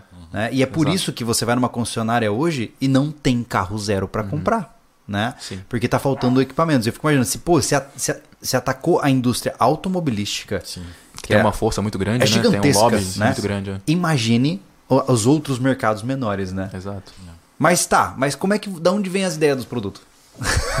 Óbvio que vocês não vão falar da onde vem, mas como é que vem assim a ideia? Ah, vamos fazer tal coisa. O que, que vocês gente trazem fica- nesse Até sentido? porque agora vocês têm um público civil para atender, porque tu tá falando dos mi- é, do- do- esse mundo tático. Sim. As forças as forças policiais são uniformes, não dá para vender uma calça para eles, né? Então acaba o público civil É, ficando com esse produto. Sim. Lógico que vocês vão falar até aqui, vocês também estão com, com o governo, algumas forças policiais, que daí vocês fabricam o uniforme, provavelmente, Sim, né? isso. Não, só Especific- para eles. Especificado. Al- Algumas nada, né? Os caras Então, com- estão no modo hard. O que, que vocês ganharam de licitação de bom aí que vocês falaram? Pois é, mais? Pode divulgar? Pode, pode. Pode, pode divulgar. É, a gente ganhou uma concorrência internacional, né, que foi é, liderada pela Polícia Rodoviária Federal. Né, eles são referência hoje no Brasil em termos de desenvolvimento de, de uniforme. Né, fizeram um trabalho aí de vários anos, então hoje eles são realmente a vitrine em termos de uniforme para todas as corporações do Brasil. É, e eles fizeram um tipo um consórcio, né, onde a Polícia Federal, Polícia Legislativa, é, Sistema Penitenciário Nacional, Polícia do Distrito Federal, várias forças Legal. nacionais ali numa licitação. Né, e como eu falei, foi uma concorrência internacional porque os caras são muito exigentes. Né, só para você ter uma ideia, quantos, quantos laudos que foram, Foram 238 laudos técnicos. laudos técnicos? Que a gente tinha que comprovar resistências ao raso, Sério? tensão, é, Tá, mas daí essa, fabrica, essa, essa confecção era exclusiva pra eles? exclusiva. Aí foram produtos. Aí eles uma, pedem uma série de exigências. especificação. Tá, deixa eu Isso. entender. Então, por exemplo, assim, ah, o, o pessoal da PRF fala assim, ó, eu quero uma calça assim, assim, assado, que aguenta isso, isso, isso. E aí vocês vão desenvolver esse sistema Exato. e depois vocês fazem 238 laudos Isso, para mostrar que de fato... Para mostrar que aquilo que o nosso produto atende à especificação deles. E aí vocês ganharam a bagaça. E do setup deles, o que, que você tem? A gente está entregando basicamente todo o uniforme, toda a uniformização e toda a parte de Da cabeça ao né? pé? Da cabeça aos pés. Aí só Caramba. a parte de Caramba. calçados não, mas é, calça, cinto, camiseta, camisa polo, combat shirt, é, Camisa de jaqueta, treino, boné, Tudo. é, Mas- colete, mochila. Pelo que a gente Jaqueta. sabe, que a gente já conversa com eles há bastante tempo, isso não é a parte fácil ainda. Conta pessoal como é que é pra confeccionar uma calça, todas as modelagens, o pre- que paga esse cara por modelagem. Sim. É legal pra você entender que não é assim, ó. Ah, desenhou, costu- eh, cortou, costurou, tá feito. É. Deve ter muito trabalho por trás disso. né? Cara, é, é bem trabalhoso, espe- especialmente porque o produto tático ele não se propõe a ser um produto simples, normal, né? Então até brinquei Estético, com vocês né? ali, a gente apresenta uma bermuda, né? Ah, essa aqui é a nova bermuda da Invictus. A pessoa tá, o que, que ela faz, né? O que... é, é sempre, Pô, vestir não basta, né? sempre se espera que ela tenha alguma coisa e a gente busca trazer isso no DNA da marca, né? Algo que realmente Uhum. ou tem um, um caráter de durabilidade maior ou uma usabilidade diferente, né? E os nossos produtos, por exemplo, calça jeans que a gente lançou, acho que tem, acho que no ano passado, alguma coisa assim. Ela é uma calça jeans, né? Mas ela não é um produto profissional, mas ela tem reforço em cordura porque a gente sabe que o usuário usa canivete, ela tem um bolso porta-carregador atrás para colocar o carregador, ou o celular, ou alguma outra, é, alguma outra coisa de porte atrás. né? Ela tem um tecido mais resistente à abrasão. Exato. Então a gente sempre tem que pensar, e aí sobre essa questão de desenvolvimento de produto, né, o que é a chave para as coisas acontecerem de forma correta, seja no desenvolvimento para uma corporação ou no desenvolvimento para o mercado civil, é você estar próximo do cliente final, é entender o usuário, né, porque a gente se propõe a endereçar esse produto para um usuário específico que tem necessidades específicas. Então não pode ser um produto comum, porque comum ele compra em outra marca. Se for ele acha- genérico, ele acha em outro lugar, né? Então realmente é, existe isso que é esperado. Então, como o produto tem que ter tecnologia, tem que ter funcionalidade, ele quase sempre ou sempre ele tem um processo de fabricação mais complexa, ou tem que ter tecnologia embarcada, ou ele precisa de ter uma matéria-prima diferenciada. E isso é muito complexo de ser feito, especialmente no Brasil. Né? Como a gente vem trabalhando com a Ásia há muitos anos, e os sistemas produtivos, as matérias-primas, capacidade instalada e o próprio mindset do, do, do industrial asiático, ele está muito na frente do, do, do Brasil, né? até pelo É, histórico não só nosso do de- Brasil, do mundo inteiro. né? de, desin- de desindustrialização. Né? Então, trazer isso para o Brasil agora tem sido bem desafiador é, para nós. Né? É, uma calça, por exemplo, normal, de uma marca que não é tática, ela tem uma dificuldade de, de, de produção. Né? Quando a gente apresenta para as indústrias uma calça tática, que muitas das vezes tem 78 pontos de reforço, tem 10 bolsos, tem elástico embutido no cos, tem um zíper que não pode falhar, nossa, aquilo é. É engraçado que às vezes até o, a- o dono da fábrica lá vai lá na- nas costureiras e mostra pra elas, você, você vê de longe assim a cara das costureiras falando, não, não vai dar. Não vai dar pra É fazer mesmo, isso. cara? É. Mas daí vocês desenvolvem pro- tudo aqui. E isso é modelado aqui ou é lá fora? E, como é que, e se é modelado lá fora, como é que isso vem para vocês avaliarem a modelagem? Isso é uma- isso é uma boa pergunta. Assim, é, até muitas das críticas, que acho que hoje, hoje bem menos, mas a gente já recebeu muitas críticas, né? De ah, a empresa traz produto da China, né? só bota a marca. Até seria interessante que um dia a gente até grave lá dentro da empresa mostrando né, é, como é que é a estrutura interna de desenvolvimento de produto. A gente tem hoje quatro equipes, né, quatro squads de desenvolvimento de produto. No total deve ter umas 18 pessoas só focadas em desenvolvimento de produto. E hoje digo que 100% dos nossos produtos são produtos autorais, né? então a gente projeta lá. Então tem pessoas com competências legal. específicas para design, aí seja a parte de equipamentos, né? ou a parte de vestuário, então toda a modelagem é feita lá, o design é feito lá, a prototipagem ela é feita algumas vezes no Brasil, algumas vezes é feita nas fábricas fora também. Isso volta, a gente faz o que a gente chama de fit test, né, que é justamente testar no usuário, manda para usuários-chave testar. A gente tem uma parceria com vários usuários que são usuários de é, que usam o produto ao extremo, né? Vocês, inclusive, testam produtos nossos, né? Uhum. É, mas a gente tem também profissionais de segurança, BOP, Core, Choque, que acabam usando aquele produto ao extremo quando é um produto profissional. Nos dão um feedback, a gente vai reiterando isso até chegar no produto considerado ideal e aí sim esse produto é liberado para a produção. Por isso que, às vezes, é muito longo o, o tempo né, da ideia do produto até o produto estar tá na prateleira. Tem né? uma média de tempo para isso? Esse ciclo dura aproximadamente um ano a um ano e meio. Nossa, muito da, tempo, da cara. ideia do produto. Porque só o tempo de você fazer a ideação do produto né, e depois colocar ele para prototipar, muitas vezes prototipado fora, volta, fica em teste, quanto tempo? Três meses, dependendo do produto. Sim. Né? Aí volta, aí, aí tem que fabricar. A fabricação na Ásia, mais transporte demora seis meses. Então é tudo muito lento até as coisas Entendi. acontecerem. Né? Entendi. É, eu, eu vejo muito que. Eu estava vendo uma entrevista do, do Elon Musk ele estava falando que o, o difícil não é fazer um foguete, o difícil é fazer vários foguetes todo dia. Então, de fato, criar um bom produto não é complicado. O complicado é criar uma cadeia de fornecimento que atenda a demanda que você mesmo está criando com a, con- a construção daquele produto. Né? Muitas das vezes, Júlio, a gente tem que, além de desenvolver o produto, desenvolver o fornecedor. Porque a gente cria um produto é, baseado no insight do usuário. O usuário fala, ó, preciso disso. Às vezes o usuário não sabe como resolver, mas a gente vai com, com, com a engenharia e com o nosso pensamento e fala, ó, eu acho que para você atender isso que você precisa, você precisa desse produto aqui. Legal. Aquilo funciona para ele. Agora a gente fala para o industrial, tem que fabricar, o cara não consegue. Aí a gente tem que ir lá e adaptar, sabe, melhorar o processo do cara, ensinar o cara Então tem que chegar fazer. junto com- chegar junto com a indústria, a gente faz isso muito, né? De dar a mão para a indústria e levar o cara até um nível em que fala, cara, agora o produto ficou bom, faz Ah, assim. quem dera fosse só passar lá a especificação Cara, e faz eu aí. vejo- Não funciona. Espero até semana que vem. Não funciona. A gente, com a, junto. nossa, com a nossa pequena. Nossa, nicha demanda, né? Cara, é muito fácil é, ter uma ideia e vender para vender 10 canecas, mas quando tu pede pra fazer 50 já começa a complicar, cara. Uhum. Olha, a gente tá passando um monte de trabalho e vou te dizer, não dá nem pra comparar. É, isso aí é. É. inexistente. Não tá dando, cara. Coisa simples como boné, e não, olha, não falta fábrica de boné no Brasil, cara. Os caras não conseguem dar conta. Cutel- Cutelaria, cara, isso aí já tá. E agora, agora Aqui. vamos ser bem honestos, né? A pandemia virou a desculpa master, né? Cara, É, porque a, a pandemia, gente- pá. A é. gente pediu pet, cara. Pet levamos mais de 90 dias pra receber.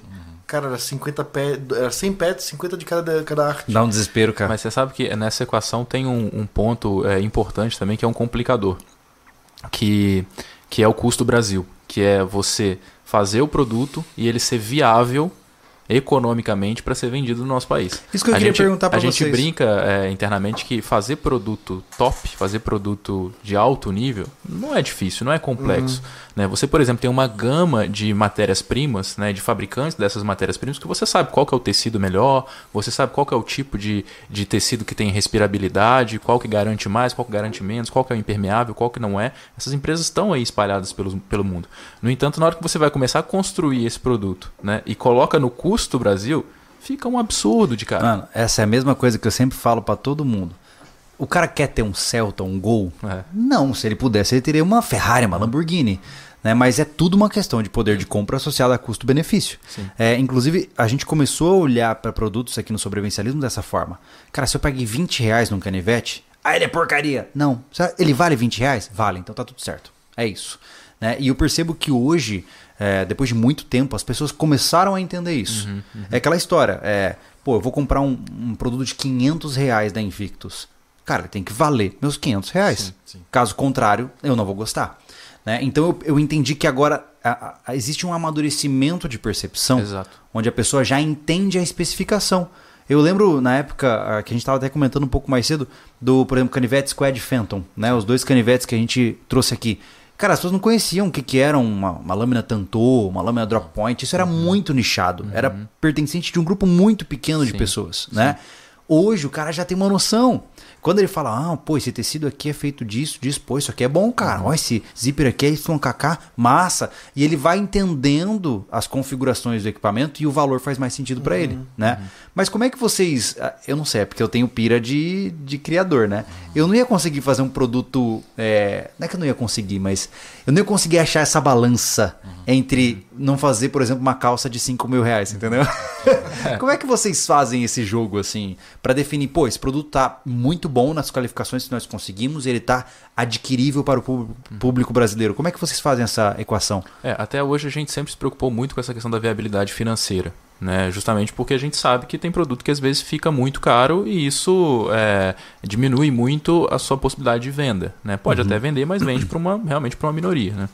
É, no entanto, agora a gente tem mudado um pouco isso. Né? É, essas é, entregas que a gente está fazendo, por exemplo, na Polícia Rodoviária Federal, na Polícia Federal, colocam a gente né, num, num patamar, colocam a gente já num, num, em holofotes, né, que a gente precisa também responder isso é, em toda a nossa linha de produto. Né? Então, por mais que a gente faça um produto, e aí até já, já adiantando para a audiência, né, vão vir produtos realmente do nível internacional, como a gente já tem alguns na nossa linha, por exemplo, a jaqueta Rain, enfim, para citar um.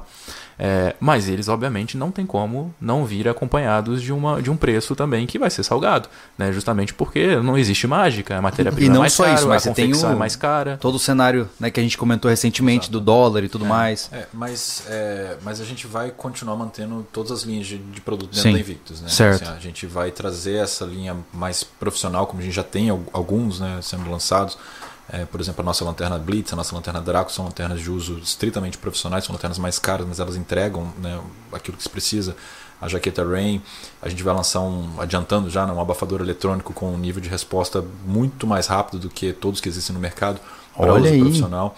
É, Um spoiler aí. Mas a gente não, Ah. a gente não deixa, é, não vai deixar de atender de fato aquele produto que é um produto muito bom e que atende também. Né? A gente É o entende standard, né? Sim. É o standard. O, o- o usuário né, ele vai poder achar na marca o produto que ele quer para É, isso que eu dele. acho legal. É ter uma graduação, né? É. Por exemplo, pô, eu quero uma coisa mais simples ou eu não preciso de algo tão complexo. Não, agora eu quero regaçar. Eu quero... é, porque assim, eu conheço... Tem um cara, amigo nosso aqui de perto, falou assim, Julio, você me recomenda de verdade a calça jeans da Invictus? Eu falei, ué, eu uso, gosto, é boa. Ele, porque olha só, eu vou comprar só duas. E elas vão ser as minhas únicas calças. Eu só vou usar elas o tempo inteiro durante a minha vida toda. E assim, ele trabalha numa comunidade de permacultura. É barro, lama, chuva. Falei, cara, é, eu recomendaria uma calça tática, mas se você quer uma calça jeans pra ficar bonitinho pra tua mulher, boa sorte, acho que você vai gostar. E o cara comprou e ele só usa as duas calças, né? Então, assim, é esse tipo de responsabilidade que, que vocês acabam tendo como marca, né? Mas você citou um ponto interessante, assim, que é esse amadurecimento do consumidor. Né? A marca, quando ela está no início dela, ela passa por um processo de provação.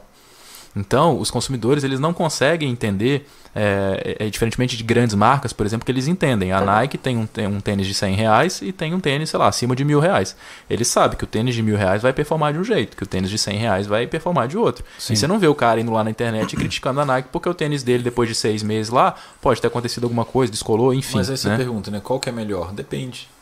Depende do propósito para o qual ele está sendo comprado. ali. Mas a Sempre marca, é. quando ela tá, ela tá pequena e ela vai crescendo, ela passa por esse processo de provação. Até que o- os consumidores começam a entender. Ah, tá, qual que é o posicionamento dessa marca? E aí eles começam a respeitar um pouco mais isso, né? Sabe o que eu achei Não, massa? Eu quero Ah. fazer uma pergunta desse processo de, desse processo de promoção da marca. Com a gente funciona totalmente contramão, porque vocês vendem um negócio tático e a gente bota na obra. Desde a época do refúgio, mas, cara, passa por muita agressividade. É. Né? Eu e o Júlio, Cara, por exemplo, po- do ano do nossa série Refúgio, que levou quase um ano, cara, a gente ralou bunda pra caramba. É, Cara, no chão, não, não na, na que madeira. dizer. Na boa, a gente é, é diferente dos usuários táticos, né? Que em operações, assim, eu não, de maneira nenhuma vou depreciá-los. Não, nunca. Mas o, o tipo de batida de roupa que a gente dá, carregando tora, com lama, com chuva, ninguém deu. E, cara, a gente não teve problema. Eu fico de cara. É como eu falo, olha, vestimenta da Invictus eu fico de cara. Porque até hoje, a única calça que eu tenho que deu uma rasgadinha foi porque eu meti o serrote nela sem querer. De resto, aguentou pra Tipo, caramba. Aqui, ó, a gente trabalhou já com solda, com um monte de coisa, usando calça jeans, usando é, esse, o tênis. É, como é o nome? O tênis o, Nômade. O Nômade. O meu nome de. O, O meu tá manchadinho Tá já, todo assim. pingadinho de solda, mas não furou, por exemplo, porque que é cor aquilo ali. Cara, aguenta muito, cara. É, muito, muito, Você muito. tocou um ponto aí, Júlio, nessa questão da responsabilidade de uma marca tática, especialmente quando a gente está falando de produtos profissionais, né? especialmente Uhum. equipamentos, colete, cinto, bota. é, a gente sabe que esses produtos, quando vai ser usado pelo profissional, eles vão estar numa situação em que não pode falhar. Vida ou morte, né? Vida ou morte, né? Se É. um É uma responsabilidade abre muito no grande. meio de uma favela, o policial pode morrer. Se uma alça de resgate falha, se um cinto Se uma abre, bota escorrega, Cara, né? isso, isso realmente você está lidando com vidas ali, né? Então a gente tem esse mindset já embutido ali na cabeça da equipe de produto, né? Inclusive a gente faz imersão com a equipe de produto junto das unidades de operações especiais para que eles entendam a, A realidade. realidade. Uhum. Eles entendem e falam assim, "Ô, meu amigo, sabe quando você está lá no escritório, lá, que tem ar-condicionado, você está na sua cadeira, você está fazendo produto para esse cara aqui, ó, que não está naquela condição que Nessa você tá. situação aqui. Sim. né? É um cara que está subindo favela, que está tomando tiro. Então tem que ter um mindset de responsabilidade. E é lógico que isso, a gente entende que tem produtos nossos como calça jeans que não vai ser usado numa operação de favela, mas a gente Sim. deriva, né? Sim. Deriva os conceitos, deriva os aprendizados também para esses produtos. Sim. Eu acho isso muito legal. O mais, mais interessante é que, assim, para onde vocês estão indo a partir daí? É, ou seja, para onde vocês estão almejando é, alcançar? Eu percebi, eu percebi nos últimos tempos que a Invictus trouxe uma linha mais lifestyle mesmo, né? É, como vocês disseram, vocês derivaram do profissional e estão criando uma veia bem que aborda caras como eu e o Anderson. Pô, eu, eu gosto de atirar, eu gosto de coisa tática, pá, pô, eu quero ter o meu, meu estilinho, né?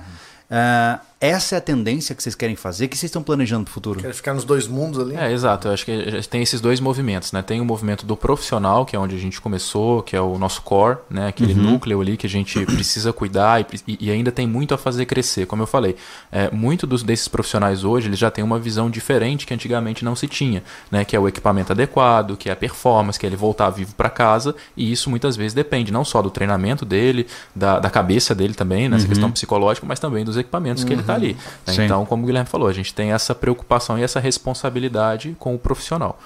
No entanto, é, hoje a gente percebe um, um, um aumento muito grande do número de entusiastas desse segmento, que não necessariamente são profissionais. né? Então a gente vem. De nada.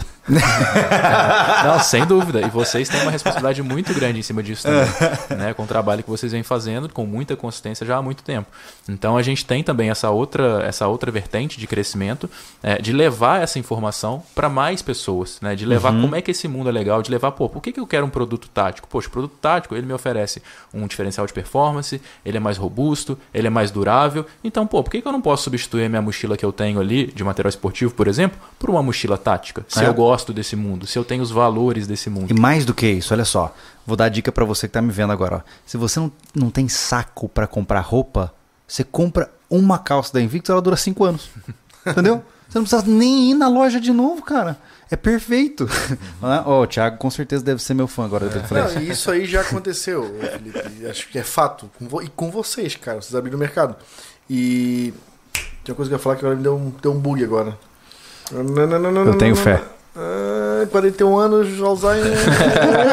não foi. Se foi. Cara, tava com a, com a- com a- resenha na, na ponta da essa língua. questão do futuro, né? É Uhum. uma coisa que é importante assim, a gente a gente nunca vai é, deixar de desenvolver produto para o profissional. A gente tem um entendimento muito claro de que uma marca tática ela tem que atender o usuário real, né? Ela- Uhum. uma marca tática para ter credibilidade, para ser uma marca de verdade, né? Como a Invictus se provou ser ao longo desse tempo.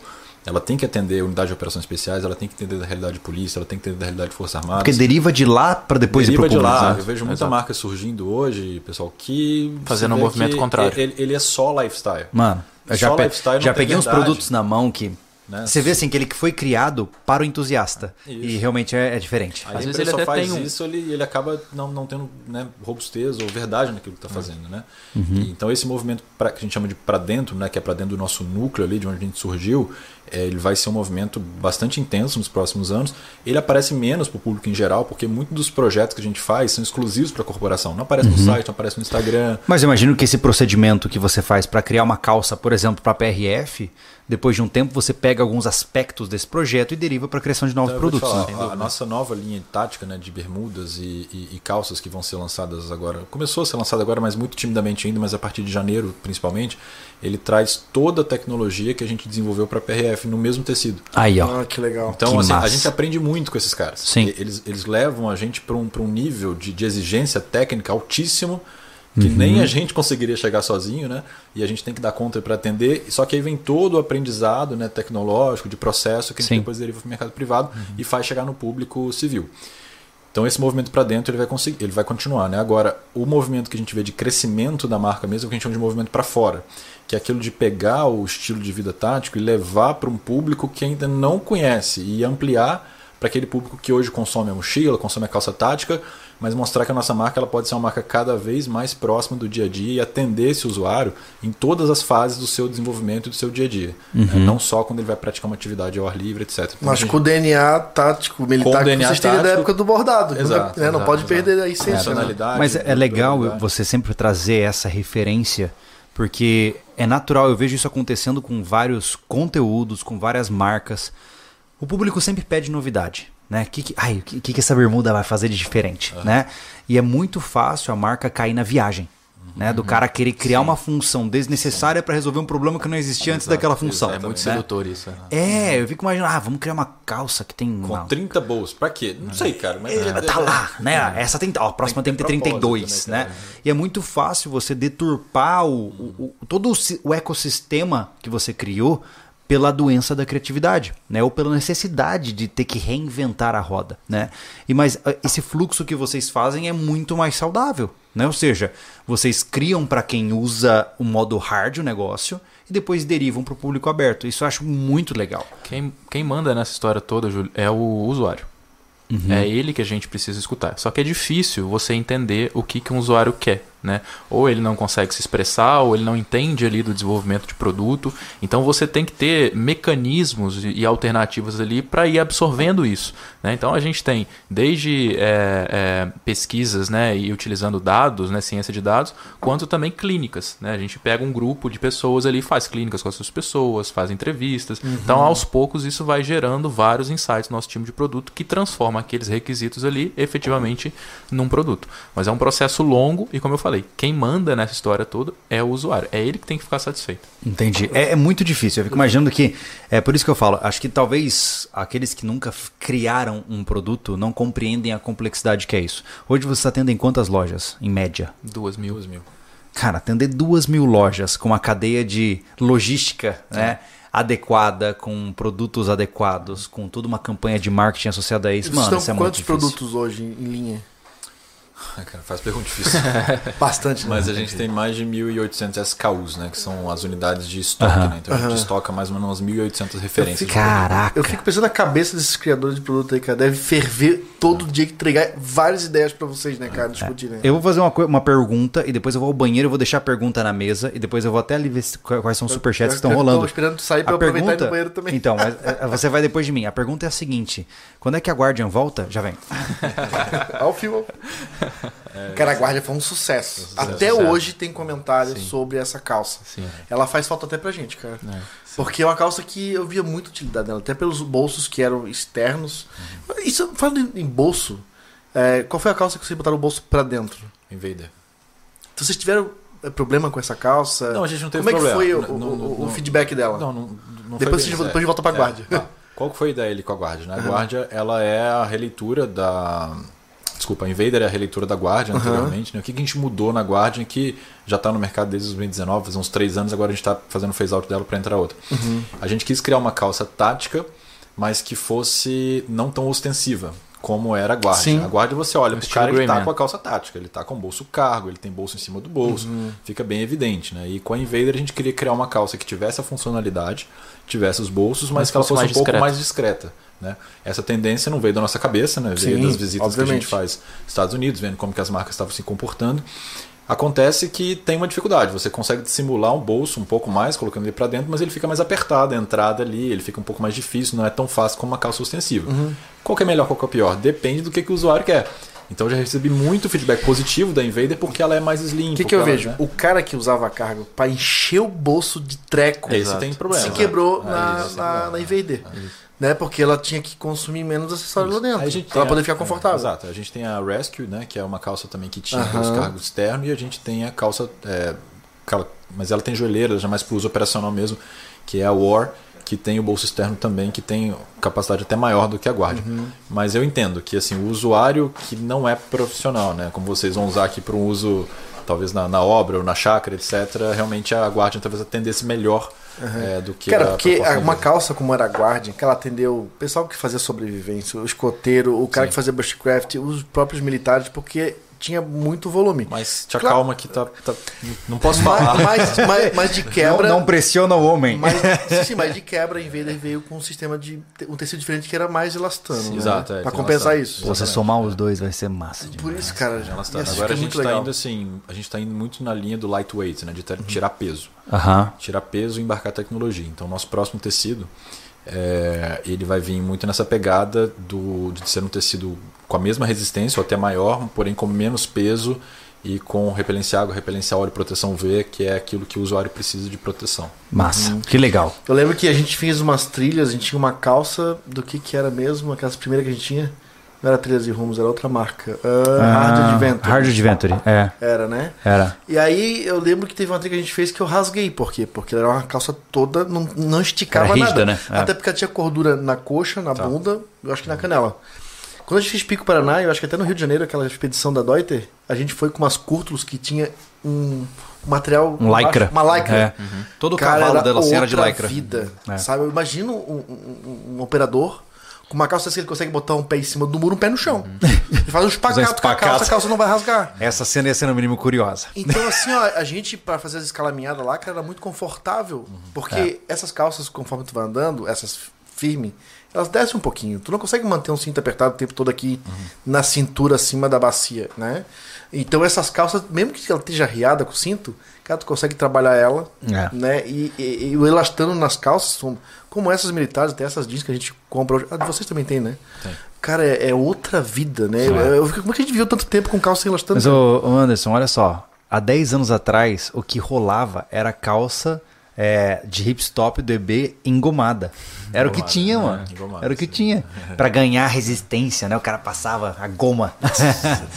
é complicado. Mas o difícil nesse processo é aliar é, a robustez, durabilidade, porque esses produtos precisam né, responder fortemente na, numa operação, por exemplo, ou em qualquer situação que o usuário é, vai colocá-lo, é, e também ter performance, né, e também ser confortável.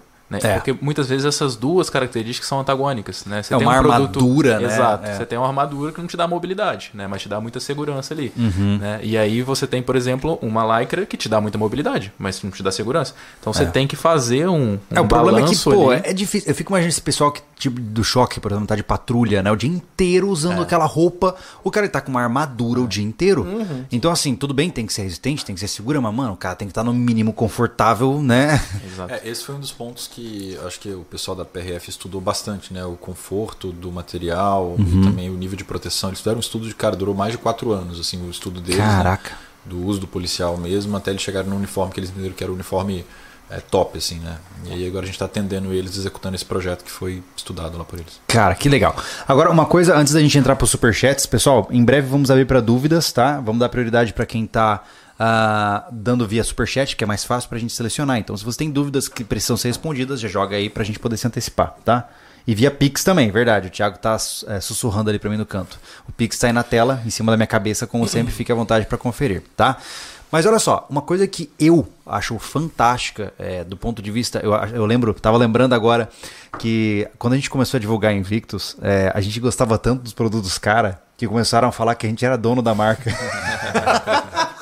eu falei, que bom, tá, quer dizer que tá funcionando. Mas, já, já tiveram muitas histórias assim, cara. Tipo- Várias. Tipo, o, a van, quando o Ah. o- o velho da van lá não tinha aparecido ainda, que era Ah. dono do, é dono da China, é o empresário dos Estados Unidos, é, é o governo. Mas é por né? isso que eu falei, cara. essas coisas é assim. por isso que eu falei, pra- depois de tanto tempo, também. Temos que chamar esses caras pra mesa para o pessoal conhecer quem é, né? Pra saber que não é só uma marca, né? Sim. E pra saberem que eu também não sou dono da marca. Mas mais Ó, importante hashtag que isso, Lang na mesa, ó. Luciano Lang. eu desafio você, Lang. o mais importante dessa história que eu vejo é o seguinte: uma coisa que. Agora olhando o lado do nosso lado, né? nós como criadores de conteúdo e quem hoje tem ajudado a expandir essa cultura de preparação, de equipamentos, né? E eu vejo que existe um grande diferencial da abordagem que vocês trazem no processo de, de, de, de anúncio da marca como um todo. De comunicação. né? De comunicação, porque você mesmo disse, cara, eu não tenho problema que o nicho cresça. Quando houverem competidores, que bom que eles estão no mercado, porque isso floresce o nicho. Com certeza. né? E, e quando a gente deixou claro no sobrevivencialismo, a gente sempre deixa claro, inclusive para as marcas que estão nos vendo, uh, a gente não trabalha como vendedor comissionado. Né? Ou seja, o meu objetivo aqui não é garantir venda para vocês. Meu objetivo é mostrar que a marca de vocês existe, mostrar que ela é uma marca assim, assim, assado, e as pessoas então, se acharem interessantes, vão atrás é, do que é interessante para elas nos equipamentos que vocês oferecem. Né? Ou seja, nós somos os marqueteiros, né? E vocês, desde muito cedo, entenderam isso. Eu acho que de certa forma é isso que consolida a marca de vocês no mercado de uma forma tão ampla, porque vocês não estão focados numa conversão imediata de venda. Ó, paga aqui para vender tanto, né? Eu acho isso muito legal e é o que coloca vocês na frente. É, né? eu sempre costumo dizer que nós somos um outdoor que conversa. Porque quando você contrata um outdoor de beira de estrada, ele fica parado. O cara vê uma, duas vezes, daqui a pouco finge que nem existe aquilo lá. Uhum. E a gente tá, o outdoor, porque eu digo, tá na tela, na tela conversando o tempo inteiro, né? E é legal, cara, que hoje, quando se, se fala de. O cara pensa em comprar uma calça, pensa em comprar uma mochila, uma bota, cara, ele já pensa em Invictus. Assim como a Palácio, que já tá indo para um ano e meio com a gente, que é nosso outro patrocinador oficial aqui do canal, cara, pensou em comprar qualquer ferramenta, o cara vai lá. É. Gerador, é parafusado, tudo que aparece deles aqui, o cara vai na loja procurar. É a gente não é... tem uma conversão disso, porque né, não tem uma, um número disso, mas tem relatos da, da, dos próprios mediadores da, da, do nosso, nosso contrato com eles que, cara, vira e mexe alguém que eu vi isso no sobrevivencialismo. Tens aqui ainda? Não, e não só isso, né, Anderson? Pô, se, se os produtos do cara fossem ruins, eu não tava cinco anos usando, pô, eu tava de saco cheio de usar produto. Mas eu quero, mas levando em consideração que eu já passar a resposta para eles, o que tu falou é que o tempo mostra que Cara, o cara não pensa é. mais. Se tá lá, porque é bom. Cara, não há maior comprar. constatação de qualidade do que o tempo. Sim. É, o, é. qualquer pessoa que entrar no sobrevivencialismo, vai entrar nos episódios, vai ver que eu até hoje, inclusive quase que eu vim com ela, eu, até hoje tem a primeira calça Itex que vocês deram lá, pô. Uhum. Até hoje ela aparece nos vídeos. Quando a gente instalou o boiler em cima do container, o Gustavo tava aqui. Até tens uma foto do teu perfil, acho. Daquela primeira concept que é a Caveirona. Tá. Ah, tá. Né? O Gustavo tava com ela, é. já tem uma, uhum. e eu tava com uma atual. É, não, a gente passa Poxa, isso faz o quê? Três anos, cara? É. A gente passa em aeroporto e vê o pessoal com mochila da Tactical. Aí dá uma sensação de ai que é massa. É que orgulho, hein? Pô, durou. durou eu já eu, não, eu, e, e, eu acho que foi um, uma grande mudança, de fato. Né? A gente, é, eu acho que é, o público masculino uma, que tem uma, um interesse em ser mais rústico por definição, o cara que quer realmente não se importar muito com onde ele vai sentar, se vai raspar a calça, se vai bater coisa, se vai chover ou não, esse público não estava sendo atendido. Posso te dar um dado agora então que pode surpreender? Diga-me. Uma das linhas que mais cresce dentro do Invicto de produto é a linha feminina. Okay. Muito bom, mulheres. Que legal. Fiquei ainda mais feliz, é. né? Que legal. Mas, cara, minha esposa direto fala isso. É. Mas que droga, eu só acho calça que não tem bolso. Por quê? As roupas são de caráter estético. E quando você quer um negócio mais para execução, mais funcional, você não tem. É. Né? E, a, e, a, e a tradução básica, para quem não sabe, do tático é porque ele é funcional. funcional né? É, e a gente viu também essa proliferação do número de CACs, né, de atiradores né, e pessoas interessadas uhum. nesse meio nos últimos anos. E a gente vê que tem muita mulher atirando. A gente vai em clube de tiro, a gente conversa com alguns donos de clube de tiro, tem clube de tiro que já é meio a meio, né? Mulher que e massa homem atirando. Isso. Uau. E, e, as mulheres elas têm um, um, perfil de consumo um pouco mais frequente do que os homens, né? inclusive no tático. Então, um dos desenvolvimentos mais intensos que a gente vai ter também é, é na, na multiplicação de produtos da linha feminina. E é legal você falar isso, porque nos últimos tempos, né, nos últimos anos, nessa jornada que nós temos, é muito frequente a reclamação de mulheres dizendo não tem calça tática para mim. Tática. Né? Ah, eu tenho que pegar uma calça de um homem e usar, né? Uhum. E os cortes não batem direito, sim. fica ruim, não. né? Então, quer dizer que vocês vão focar sim em produtos femininos. A gente já lança produto feminino todo mês, né? Sim. Tem camiseta sendo lançado todo mês, mas a partir de janeiro ali, a gente, vocês vão ver um, ritmo de lançamento, não só do feminino, de uma forma geral, mas é, feminino como um dos, dos Inclusive a calça jeans também tem o feminino, tem né? Um modelo vocês, feminino. Né? Tem modelo feminino. Olha aí, meu, que mulheres, massa. Se vocês usarem as calças jeans que aparecem no container aí, no, no projeto Container no sábado, tem feminina também. Que inclusive é um dos produtos, feminina, um dos né? produtos tem... mais elogiados da nossa linha é, é a calça feminina. E, e, e, mulheres, né, tem corpo, corpos diferentes. Sim. Né? Então é difícil fazer, fazer. É, homem é tudo a mesma coisa. Então, a, o feedback tem sido muito positivo. Que massa, que cara. é porque realmente deve ser. Eu, eu, não consigo nem pensar o nível de complexidade. Cara, é igual assim: tu vai numa loja de moto comprar acessório. Tu vai ser comprar uma jaqueta daquelas reforçada pra moto. Cara, não tem como a mulher comprar a mesma coisa e se sentir bem. Não, então, eu, eu, a jaqueta feminina, cara, é toda cinturada. A mulher fica bonita com aquilo. Cara, ela quer uma. Da mulher quer o que, que molda o corpo dela, cara. É verdade? Claro, todo mundo, né? Todo mundo. Agora, você estava falando na questão da comunicação, né? Essa estratégia nossa de, de não ter indústria, né? E de terceirizar a produção, ela além de, de facilitar também né, o, o, a fabricação, porque a gente seleciona o que a gente chama de a melhor pessoa do mundo, a melhor empresa do mundo para fazer aquele produto ali, né, Uhum. dentro dessas das especificações que a gente que a gente define. Mas uma outra coisa que ela acaba proporcionando é o foco. Né? Então a gente consegue focar dentro da empresa é, em alguns pilares. Os dois principais é desenvolvimento de produto, e a gente já falou um pouquinho aqui desse processo de desenvolvimento de produto, e o outro de comunicação. Porque às vezes no Brasil, ou em qualquer lugar do mundo, você tem até produtos muito bons, mas a empresa às vezes ela peca na comunicação. E não adianta você ter um produto lindo, maravilhoso, mas que você não consegue sensibilizar o usuário à sua utilização. Você não consegue é, é, transformar todos aqueles requisitos de produto, de qualidade, né, de uma envelopar isso de uma forma que o usuário dê valor para isso e consuma. Né? Então, por exemplo, né, empresas de tecnologia, Apple, né, ela não é o melhor hardware. Né? É, tem celulares aí chineses, enfim, que são melhores, né? mas ela consegue fazer o todo, né? distribuição, loja, varejo, Sim. É, aí sim a marca, né? a qualidade do né? sistema, Chega a ser o engraçado, né?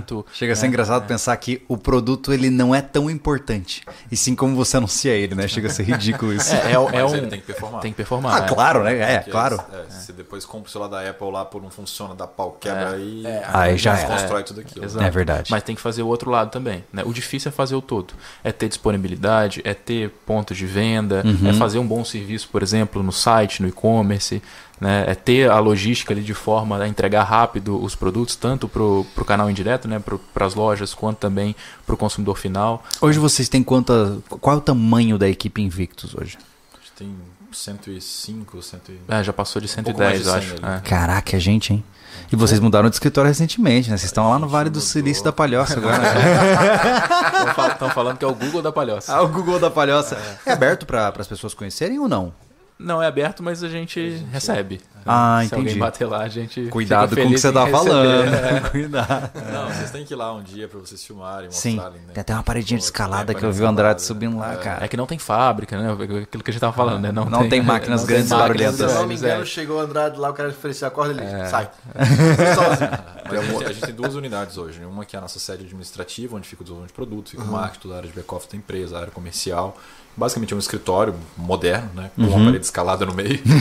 e a gente tem a nossa parte de operação logística, que é onde ficam os produtos, saem os pedidos, né? tem expedição, recebimento, é, que aí fica em outra cidade, né? em Itajaí, é, também aqui em Santa Catarina. Massa, massa. Legal. Ah, Thiago, e aí, vamos abrir para umas perguntas aí, cara?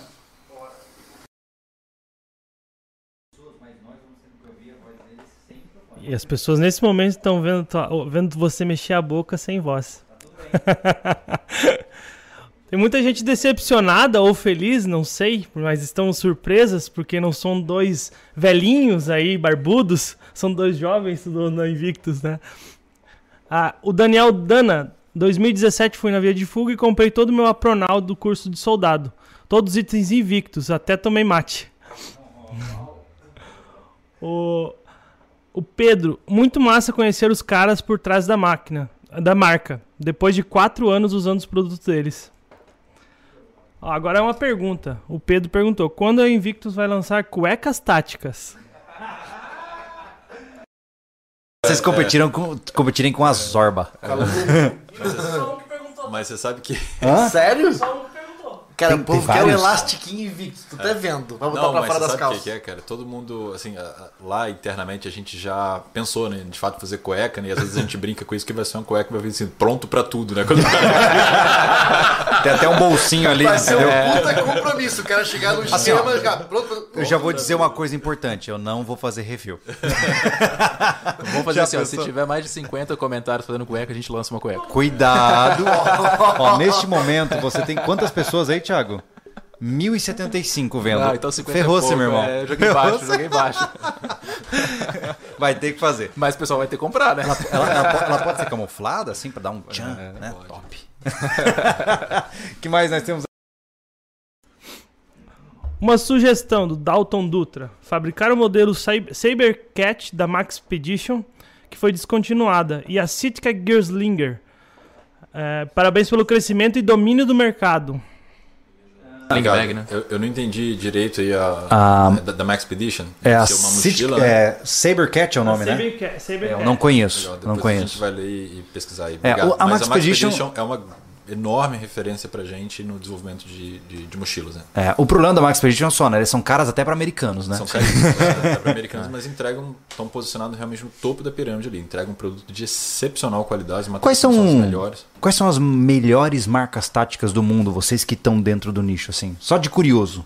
Cara, é, depende muito de qual produto ou qual grupo de produto você está falando. Uhum. né? Então a gente vai falar de mochila, você tem marcas como, por exemplo, a Max Expedition, tem a Vertex, a 511 tem uma, uma linha bastante ampla, né? uma marca muito boa também. Tem aquela Mystery Ranch, acho que é o nome, que é Mystery top, Ranch, top. é mais voltado pra caça. né? Ca- aquela caça americana, né? Aham, Mas é animal os produtos. é. Sim, aí essas são, são as principais referências, por exemplo, de, de mochila que a gente adota. Mas aí para cada nicho de produto a gente tem outras referências que a gente acaba eh, seguindo também. Entendi. Mas nenhum desses produtos, vários deles, eles vêm para o Brasil ou através de um distribuidor, ou vêm para o Brasil através de uma investida da própria empresa, né?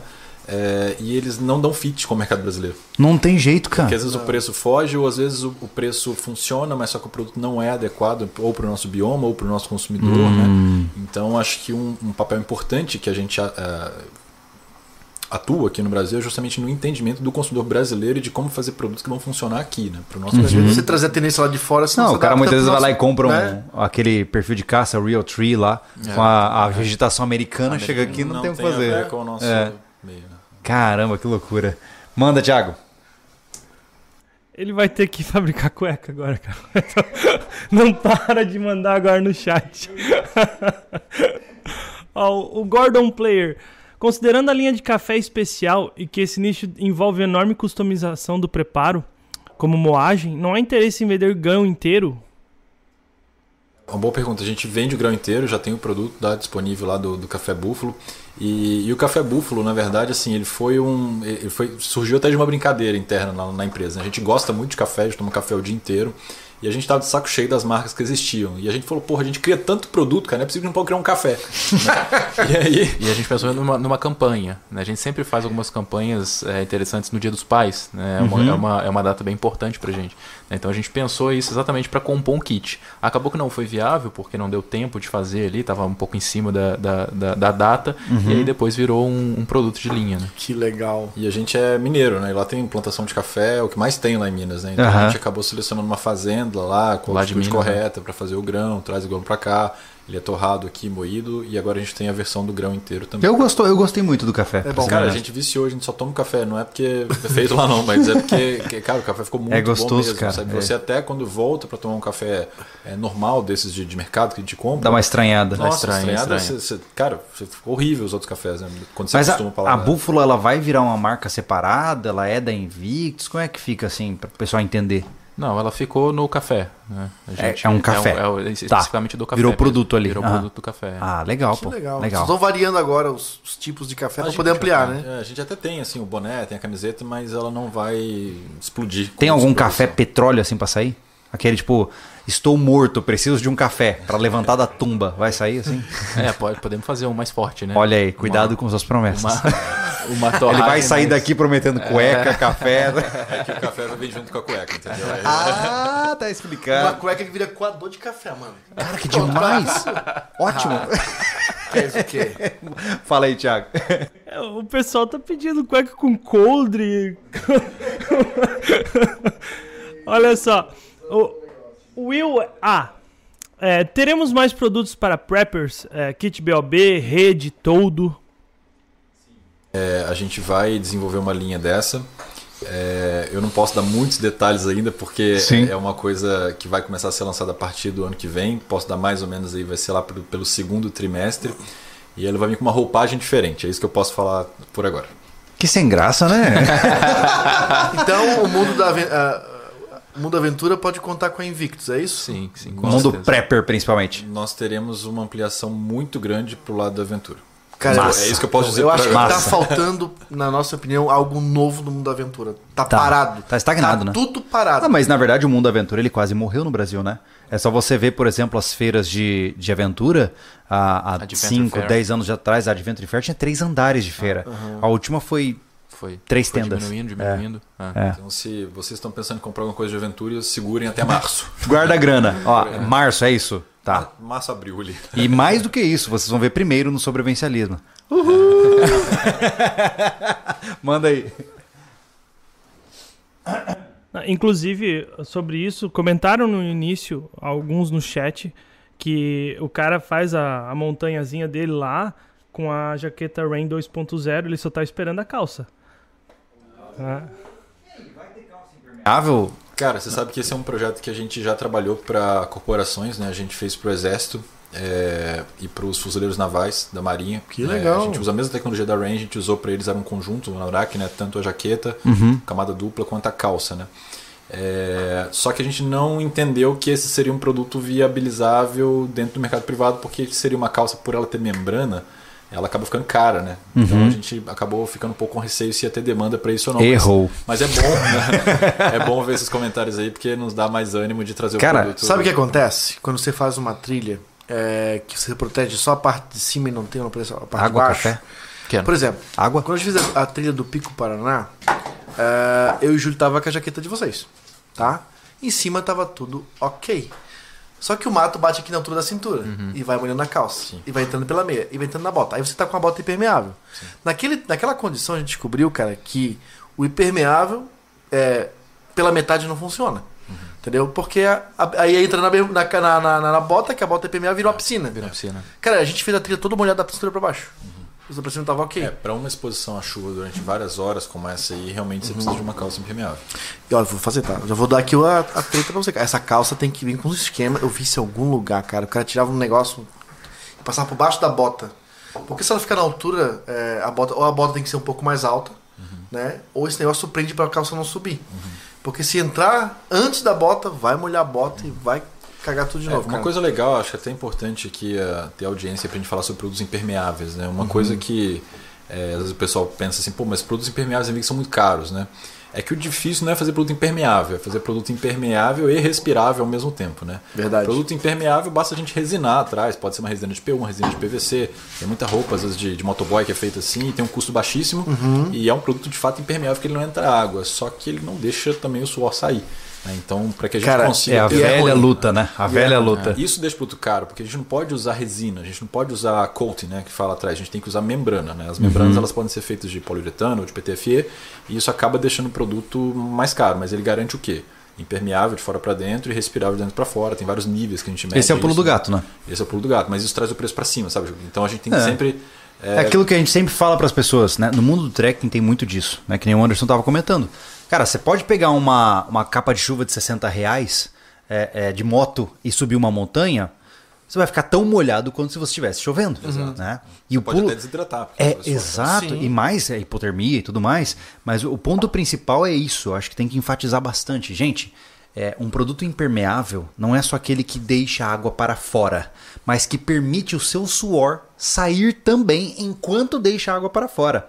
Essa é esse é o nível de complexidade. É uma via de mão única, né? Onde nada que está fora entra e tudo que está dentro sai. É, aquilo que a gente estava falando das características antagônicas, né? Um produto que é robusto, mas ao mesmo tempo é confortável. Sim. Né? Essa questão da jaqueta Essa impermeável uma- também. Essa foi uma contribuição importante que a gente é, deu também para as Forças Armadas e para a Polícia do Brasil. Né? Hoje, não sei se sabe, mas talvez tenha o pessoal do Exército aí assistindo, né? quem trabalha no Exército hoje, é, todos eles têm uma japona com membrana PTFE, que é uma japona dupla camada também. Inclusive, a gente participou do desenvolvimento e do fornecimento desse produto. Então, hoje o Exército tem uma japona de altíssimo nível e, e a mesma japona, e, e aí com a calça, foi fornecida para os fuzileiros navais da, da Marinha, que eu comentei aqui. Que legal, que legal. Não é mais aquela mochila antiga, né? Não é Eles mais. Também Não é. se Existe- modernizaram. Existe essa modernização. Ela, Sim. ela é um pouco lenta, né? Porque ela vem né, assim. E você tem que quebrar não só os aspectos técnicos, como os culturais. Exato. Tem muito cara que até hoje defende o uso do culturnão do Vietnã. Né? Não, a mochila hélice é a melhor. Cara, né? Então você não só tem que mudar as especificações, como também a cultura. Existe muito apego ao que existe, né? E aí vem o novo e o cara fica receoso e fica se apegando ao passado, né? Mas a gente percebe esse movimento hoje nas corporações. assim, Eles, eles, eles querem o novo, sabe? É, é Ah, um isso é legal. lento, porque o poder público às vezes ele demora um pouco a se organizar, mas a gente claramente vê esse movimento e a gente está que bom, né, cara? participando dele. junto Que as massa. corporações. É, Que e a massa. comunicação tem um papel fundamental nisso, né? E levar Vai. essa informação até esses profissionais, né? Sim, é bem importante. A gente fica muito feliz que vocês vão trazer material pra ir pro mundo do, do outdoor, cara. Que Top. legal. Massa. Bota, não esqueça das botas, hein? Vamos jogar mais uma perguntas? Ó, a gente legal, vai hein? até onde vocês aguentarem. Vambora, vai, vambora. Pronto pra tudo, né? Vamos lá, manda aí. É, tem bastante pergunta. o Juan, o que faz um produ- produto ser descontinuado? Até hoje quero uma faca Human, mas não encontro nem usada. Qual que é essa? Aquela que É gatilho de exclusividade. Essa faca é aquela que veio na promoção do Dia dos Pais com a A tábua? É. É, isso, É aquela que Cara, fez o bife. essa É aquela faca, pequena. Todo mundo pede essa faca. Aquele, cara. ele, esse foi um vídeo que viralizou nosso, né? que O que bife na, na pedra. Ó, aquela É. faca foi uma faca muito legal, ela só era muito espessa. Uhum. Só, se ela fosse. Cara, faca perfeita pra ter na linha de vocês. Não, eu achei o cabo um pouco curto pra mim. Mas é, enfim. Eu também achei ela um pouco curta. Mas assim, o que faz um produto ser descontinuado? Tem diversas razões. Né? Quando é um produto mais de estilo de vida, ele precisa ser- ter um ciclo mais curto porque as pessoas carecem de renovação. É aquele negócio de fast fashion, né? A gente não chega. Não é isso. Não chega nesse fashion, nível. Porque Tá. o fast Mas- fashion ele, ele vai muito com essa coisa do descarte, não é o que a gente prega na marca. Tá. né? A marca se propõe a fazer produtos que durem mais, Uhum. produtos que, que realmente valham ali o, o investimento. Mas de qualquer forma, de uma forma geral, os consumidores, especialmente de vestuário, né, eles precisam de coisas novas, eles querem coisas novas, têm essa vontade Por exemplo, de são tá as concepts, né? A gente Sim, tem o cara quer uma nova camiseta sempre. toda semana. Tá. E do ponto de vista de equipamentos, muitas das vezes a gente descontinua um produto quando a gente entende que já tem melhoria suficiente ao ponto da gente lançar uma versão melhorada. Então, vários produtos nossos são 2.0, 3.0, como a Rain, por exemplo, 2.0, né? Sim. Que antes ela não podia acoplar, acoplar o fleece, agora ela pode. A gente tem é, vários produtos da linha de equipamentos também, que, por exemplo, o nosso cinto BDU agora, mês que vem, a gente vai lançar a versão 3.0 dele, que já é uma melhoria em cima Eu da- acho que eu tô com a primeira versão aqui ainda. Deixa eu ver. Deixa eu ver. Essa aqui? Aham. Não, você tá com a 2. Ah, é? tá. É, aí a gente vai lançar três agora. Então, quando a gente entende que tem um conjunto de melhorias que justifica, a gente faz uma versão próxima né, e descontinua a anterior. É, ou às vezes até um outro produto, né? mas semelhante à função que aquele exercia. né? No Certo. caso da Hilma, por exemplo, não teve uma Hilma 2.0, mas provavelmente dentro do mix de produtos, não lembro de cabeça agora, deve ter algum produto que foi ali Supriu aquela demanda. aquela necessidade. Felipe, fazer uma pergunta que a gente fez antes de começar o podcast. Ah, Vocês ainda é, têm uma boa demanda na cutelaria, apesar de ser um aço 420, que é o que vocês usam. O, o, o que que eu tô respondendo pro pessoal aqui? Vamos responder isso pra mim antes. O porquê é tão difícil? É, eu sei que envolve custo. Trazer um aço um pouquinho melhor é, é, nessa, nessa, nessas facas e canivetes. É, basicamente, Anderson, é aquilo que a gente falou, né? A gente sempre teve uma preocupação muito grande em ter produtos é, que performassem, mas que também que fossem viáveis financeiramente para o brasileiro comum ali, de repente fazer um pouco de esforço e tal, mas ter capacidade de, de comprar, né? É, e muitas vezes, nesses desenvolvimentos é, que você elevam a, eleva a qualidade do produto, ele torna o produto um pouco mais caro. Sim. né? Às vezes não é nem um pouco, às vezes é muito mais caro, né?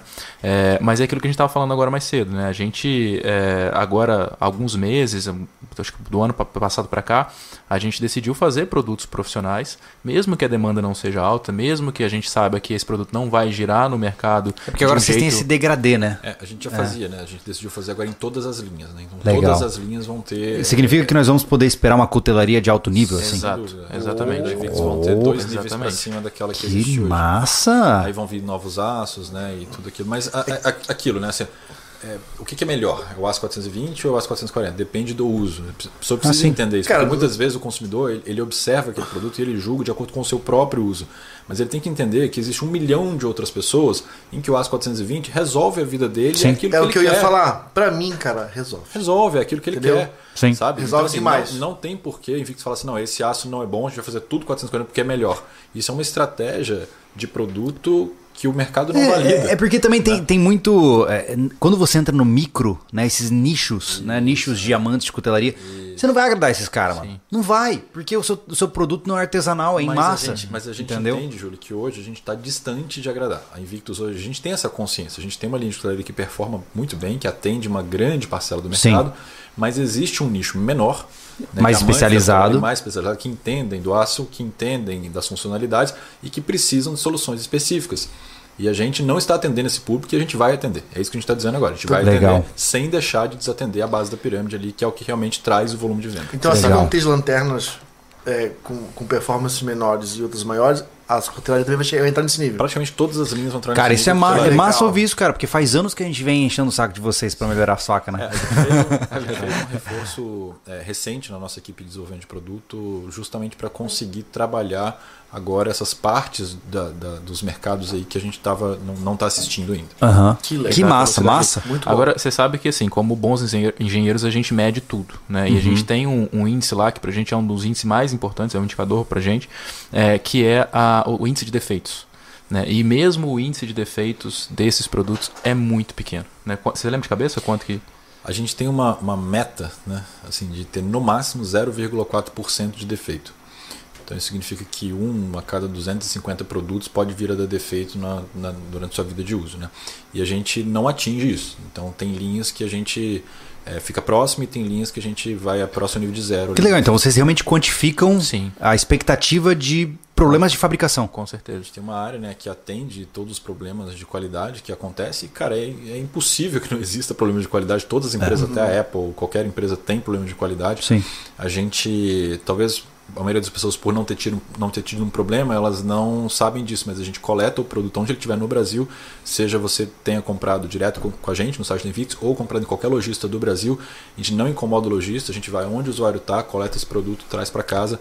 Ou a gente dá um produto novo, né, quando é o caso, ou a gente às vezes conserta, mas quase sempre vai um produto novo para dar mais agilidade. Essa é uma boa pergunta. É, muitas vezes uma pessoa pode ter um produto de vocês que deu problema. Qual é a- o caminho que ele tem que seguir? O caminho basicamente é entrar no nosso site, tem a área de saque, ele abre um chamado, né? Esse chamado é atendido quase sempre no mesmo dia ou até em 24 horas. Aí, tá aí, resolvido então. Vamos lá? Mais perguntas, é Thiago? importante dizer, Júlio, que aí a gente Aham. precisa, né, é, realmente que o produto esteja no prazo de garantia, precisa de que tenha o Ah, cupom sim. nota fiscal de venda, né? É, para realmente Pra que ele seja rastreável, o processo de, de garantia. Certo, legal, maravilha. Nosso parceiro Moacir Gregório. A Invictus pensa em lançar uma linha de relógios táticos tipo com display negativo, compass, temperatura, etc. A Cara, galera tá afinada. vai bater de frente com Olha esses que eles aqui? esperam de vocês, hein, cara. Cara. E detalhe, o Moacir mora na Califórnia, né, Thiago? É, ele é de fora. Uma coisa que a gente pode falar é que tá no radar. É no mesmo? radar. É, é um dos produtos mais solicitados lá pro, Tá pelo, brincando? nosso, pelo, pro nosso time. É, a gente vai ter uma linha bastante grande de acessórios, não só relógios, mas outros itens acessórios também. Pô, mas bater de frente com marcas É. já consolidadas não deve ser fácil, né? É, é uma baita responsabilidade. Massa, Ainda não tem prazo, mas acho que Aham. vamos enfrentar esse desafio aí. massa, massa. que mais?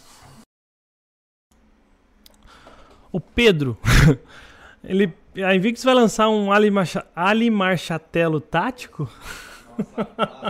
Eu, eu precisa, pô, só pula essa pergunta, porque essa foi zoeira. Gustavo Trincado, parabéns pela qualidade dos produtos. É, minha dúvida, existe uma bolsa ou mochila tática Invictus? Ou a ideia de produzir que possui espaço com revestimento térmico para levar marmita? Abraços. Marmita, eu acho que não. Tá vendo? É aquela história de usuários com necessidades específicas, né? Olha o que o cara tá perguntando, que massa. É, o que, o que eu acho que pode fazer é um bolso, né? Um bolso, sistema mole pra, ser, ser um- um pra ser sistema- acoplado, assim, né? Caraca, mole marmita. Uma capa térmica. Uma né? capa térmica. Mas sabia, mas sabia que não é. Não é, não é- Mole boia fria. faz, faz Ou sentido. boia quente. Porque se bota um, um chocolate numa mochila convencional um dia do sol, cara, vai derreter. Aham. Se tem um bolsinho térmico ali, pequeno que seja, cara, Ó, vai- vocês já devem royalties ao cara, tá? Já vou usar. faz sentido, cara. Faz sentido. ai, ai, manda aí. O, o Wellington Takeda. Dois anos atrás comprei três calças Guardian. E, de, e desde aí de- espero o IPO da, da Invictus. Bora plantar essa semente aí. IPO. IPO. O public offer é quando uma empresa vai ao mercado oferecendo suas ações numa oferta inicial, né? Como se é como Ah, Abrindo pra bolsa. Pra bolsa de valores, né? capital, é. Ah, ele já tá querendo ser sócio vocês, ó. É, tá querendo comprar umas ações ali. Tá vendo? Legal, né? Ele acredita, né? Viu só?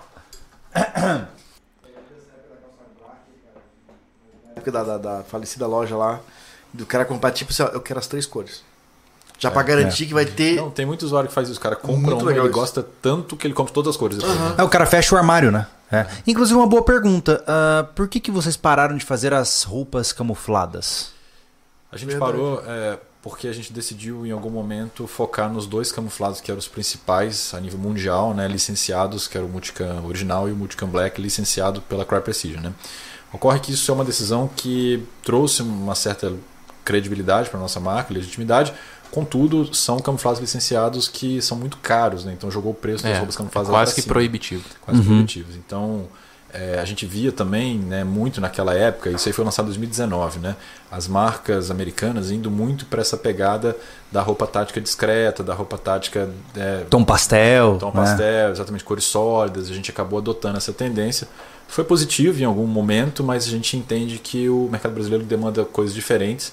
Inclusive essa é também algo que a gente já pode adiantar aqui, né? A nossa nova coleção de tática que vai ser lançada entre o final desse ano e o ano que vem, ele retoma é, os camuflados que, que a gente tinha quase todos antes. Olha aí, o povo do Airsoft é, vai à loucura! Porque era uma variação gigantesca, né, cara? A gente cara? tinha 13 era. camuflados antes. 13? Nossa! Ao mesmo tempo. Né? Os lojistas piravam, Deus. né? Porque sim, é complicado sim. manter o estoque a cada, a cada lançamento de produto, eles ligavam falando, pelo amor de Deus, para. para porque o cliente está vindo aqui, está me pedindo, eu não consigo comprar grade de tudo. Meu e Deus. vestuário é complicado, né? Porque você tem que ter uma grade. Você não pode ter uma peça. Quem tem uma, não tem nenhuma. Né? Você tem que ter pelo menos umas duas ou três ali de cada uma. Ah, rapaz, uma pergunta é, como é que ficou o e-commerce com toda a, a, a, clientela de vocês aí?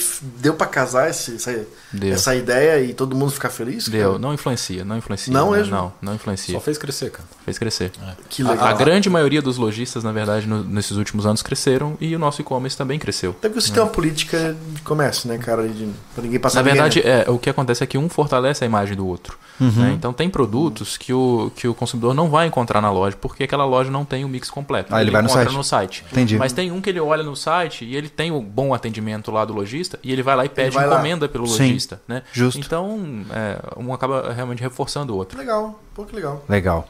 Massa. E aí, Thiago, vamos para uma, umas últimas aí? Beleza. O Fera esse encontro. Quero uma rede mais simples para ninar minha filhota em casa. Algo em desenvolvimento? Ser papai também é uma aventura. Quando eu, quando eu me tornei pai, a Invictus mandou pra mim um kitzinho. Kit, é, Lembro? É, legal demais, cara. Legal demais. Assim, né? É, exatamente. Tipo, Hoje. É engraçado, é verdade. verdade. Hoje é, eu vejo que existem pouquíssimas marcas concorrendo no mundo das redes, tá? Hoje tem duas marcas principais no mundo outdoor. Né? Uma delas já anunciou conosco, a Armadeira. Os caras são excelentes produtos.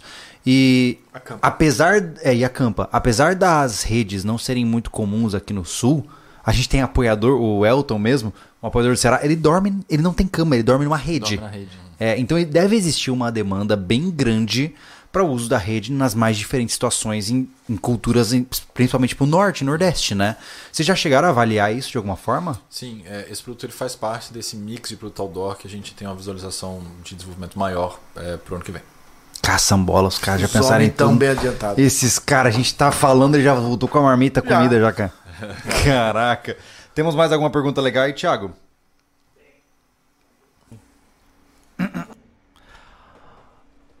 Eu tenho uma mochila Wolf da Invictus, mas a, mas a minha tá uma zona lá dentro. Vocês poderiam dar dicas de organização, uso do bolso no site e tal? Até serve dica para comprar para cada uso.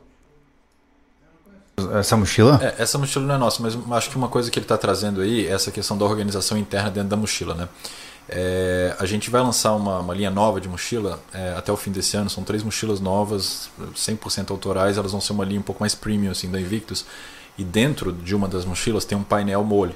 Ai, que massa. No sentido de que a gente não vai poder acoplar só é, produto, só bolsos externos no sistema mole, mas acoplar Bolso internamente também. também. Para melhorar a organização. Tem uma que eu não vou lembrar o nome agora. É, a própria Rats da Mr. Ranch, por exemplo, ela possui todo um sistema como se fosse um velcro é, fêmea pelo lado de dentro. Uhum e aí os bolsos você vai grudando assim, ó. Pode Cara, grudar, aquilo é um barato. É tipo isso, só que aí vai ser com modular, porque a gente pode usar o mesmo bolso entendi. pro externo. Você já tá pronto. criar o bolso específico pro velcro. Ah, então, entendi. Aí, tanto tá. aí e... o cara pode até usar os bolsos que ele já tem.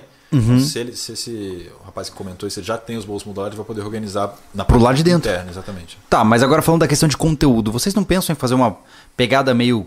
É que seja institucional, assim, ensinando o uso de produtos e tal. Sim, esse sempre já é um gap nosso. A gente realmente é, tem que fazer mais conteúdo, né? Porque a gente vem lançando muitos produtos, produtos técnicos, e a gente precisa explicar isso para o mercado. A gente Sim. sempre fez através de parceiros. Sim. Né? Então a gente é, ia lá e brifava os parceiros para que os parceiros pudessem falar. Sim. Mas é diferente quando a própria marca fala. É, eu vejo aquela a Shrade é, tem, tem, aquela voz assim falando é. da faca.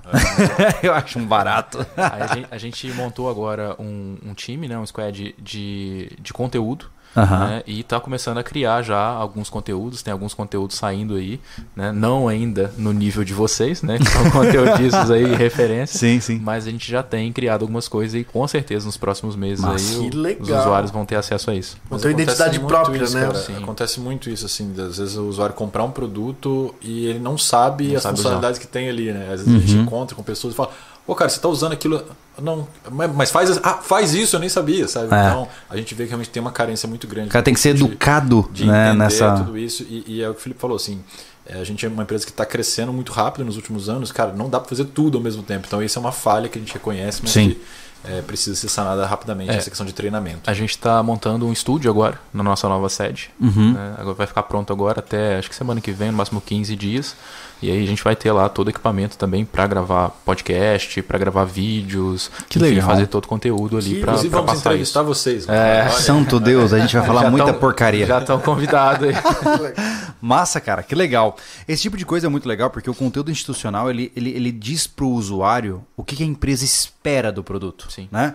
Quando eu, eu vejo uma mochila e compro ela, eu não quero só comprar aquela mochila, eu quero entender o que, o que, que a empresa pensou ao fazer aquela mochila para que eu usasse. Né? Porque aí eu entendo que, de fato, eu não estou criando fantasia em cima da expectativa daquele produto. Se eu entro no site, você, sei lá, entro no canal da Invictus e vejo lá vocês falando assim, ó, essa mochila serve para isso, isso, isso, eu falei, ah, então comprei certo, é para isso que ela serve mesmo, né? Então ela, ela fortalece aquela concepção de uso do produto, né?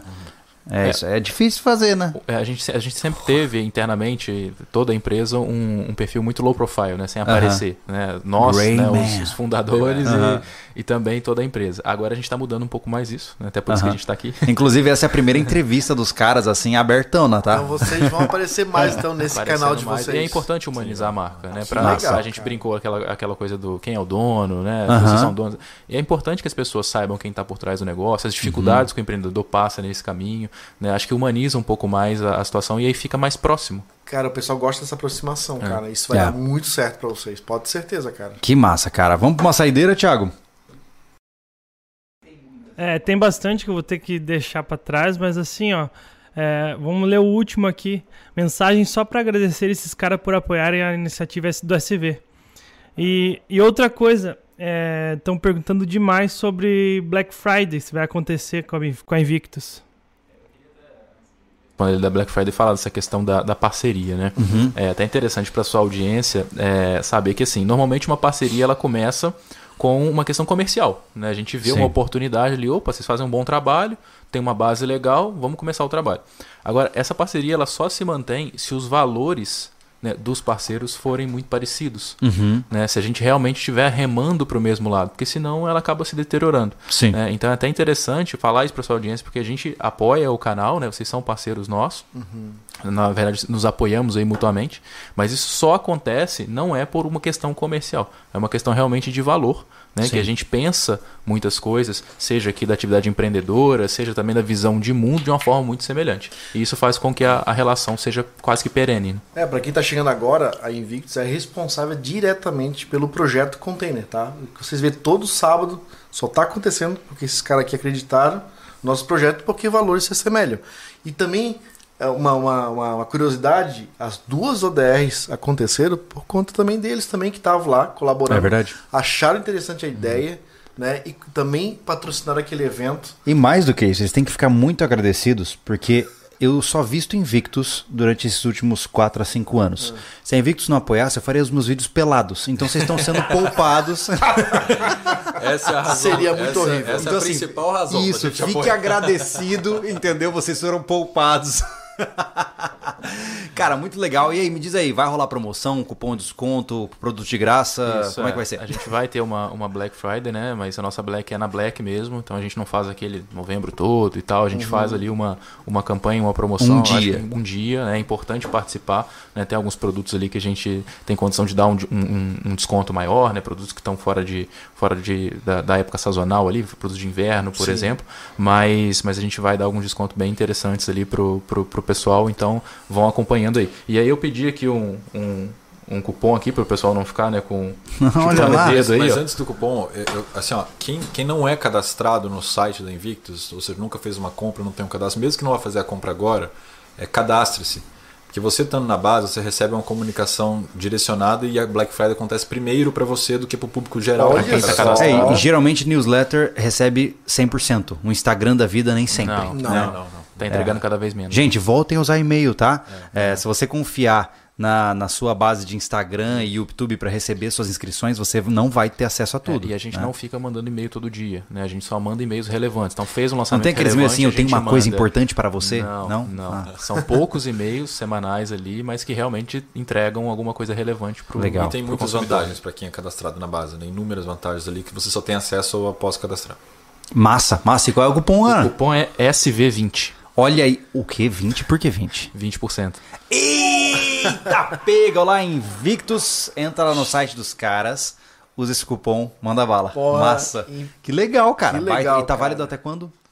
Tá válido Até até, até, até amanhã. Vamos deixar até amanhã. Até amanhã? Até amanhã. Então tá, então até amanhã, SV20, 20% de desconto no site da Invictus. Fique à vontade para dar uma olhada. Senhores, pensamentos finais. Agradecer, cara. Obrigado aí. A gente fica muito feliz né, de estar podendo bater esse papo com vocês aqui. Mas mais do que isso, a gente fica feliz de ver o crescimento de vocês, né? ver o crescimento do Legal. mercado. A gente sabe que uma empresa não faz mercado sozinho. E se a gente cresceu, a gente deve muito a vocês também por terem propagado os conceitos, propagado o jeito de pensar, o mindset, o sobrevivencialismo, que é realmente um dos traços que estão presentes na nossa marca. Então a gente tem muita clareza. Várias pessoas contribuíram, né? Mas vocês talvez sejam uma das figuras principais aí que nos ajudaram também a chegar onde Massa. Cara, a gente também Eu que agradece agradeço. muito também a vocês. Muita coisa daqui tá com o nome de vocês aí, até hoje tá ainda, né? É, Então, obrigado aí por estar Legal. com a gente até hoje também, cara. É isso aí. É, esperamos que a gente continue aí, né? Continue nessa, nessa gente. boa pegada, né? Essa é a Trabalhando com expectativa. Vamos tentar nunca brigar. Vamos continuar vendo o Anderson construindo ah, o banheiro do É que container. assim, cara, muitos, muitos vieram e muitos saíram, mas a gente tem uma boa relação, nunca É. tivemos nenhum problema. Acho que. A gente porque a gente tem o mesmo isso, foco, né, A cara? gente vê isso tanto nos canais e também nas marcas. Né? Muito, durante esse tempo, muitas marcas táticas surgiram, acabaram, surgiram, acabaram, surgiram, acabaram. Sim. Canais também surgiram, acabaram, né? E a gente vê que quem realmente tem verdade, tem consistência, acaba durando ao longo do tempo. É Legal. verdade. Mas você sabe que assim, é, é, bons trabalhos, né, eles precisam ser valorizados. Né? Então, quando a gente vê, por exemplo, né, um, um influenciador, um canal, né, um parceiro que está fazendo um bom trabalho, a gente precisa valorizar, e a gente precisa ajudar esses caras, porque quando a gente se ajuda, o mercado cresce. Sim. E isso até mesmo para concorrente. Né? A, gente olha o surgimento de novos concorrentes e a gente torce, e torce de verdade, genuinamente, porque a gente sabe que se ele tiver sucesso, nós também vamos ter, vamos ter Sim. sucesso, porque o mercado vai crescer. Competição. Exato. Massa. E é saudável. E se todos olhassem É como você, nós estaríamos com três contêineres de dois metros no quintal. É isso aí. Gente, uma boa noite, um bom descanso para todos vocês. Muito obrigado pela sua presença. Nos vemos num próximo Sobercast. Tchau, pessoal. Valeu. Valeu, galera. Abraço. Abraço.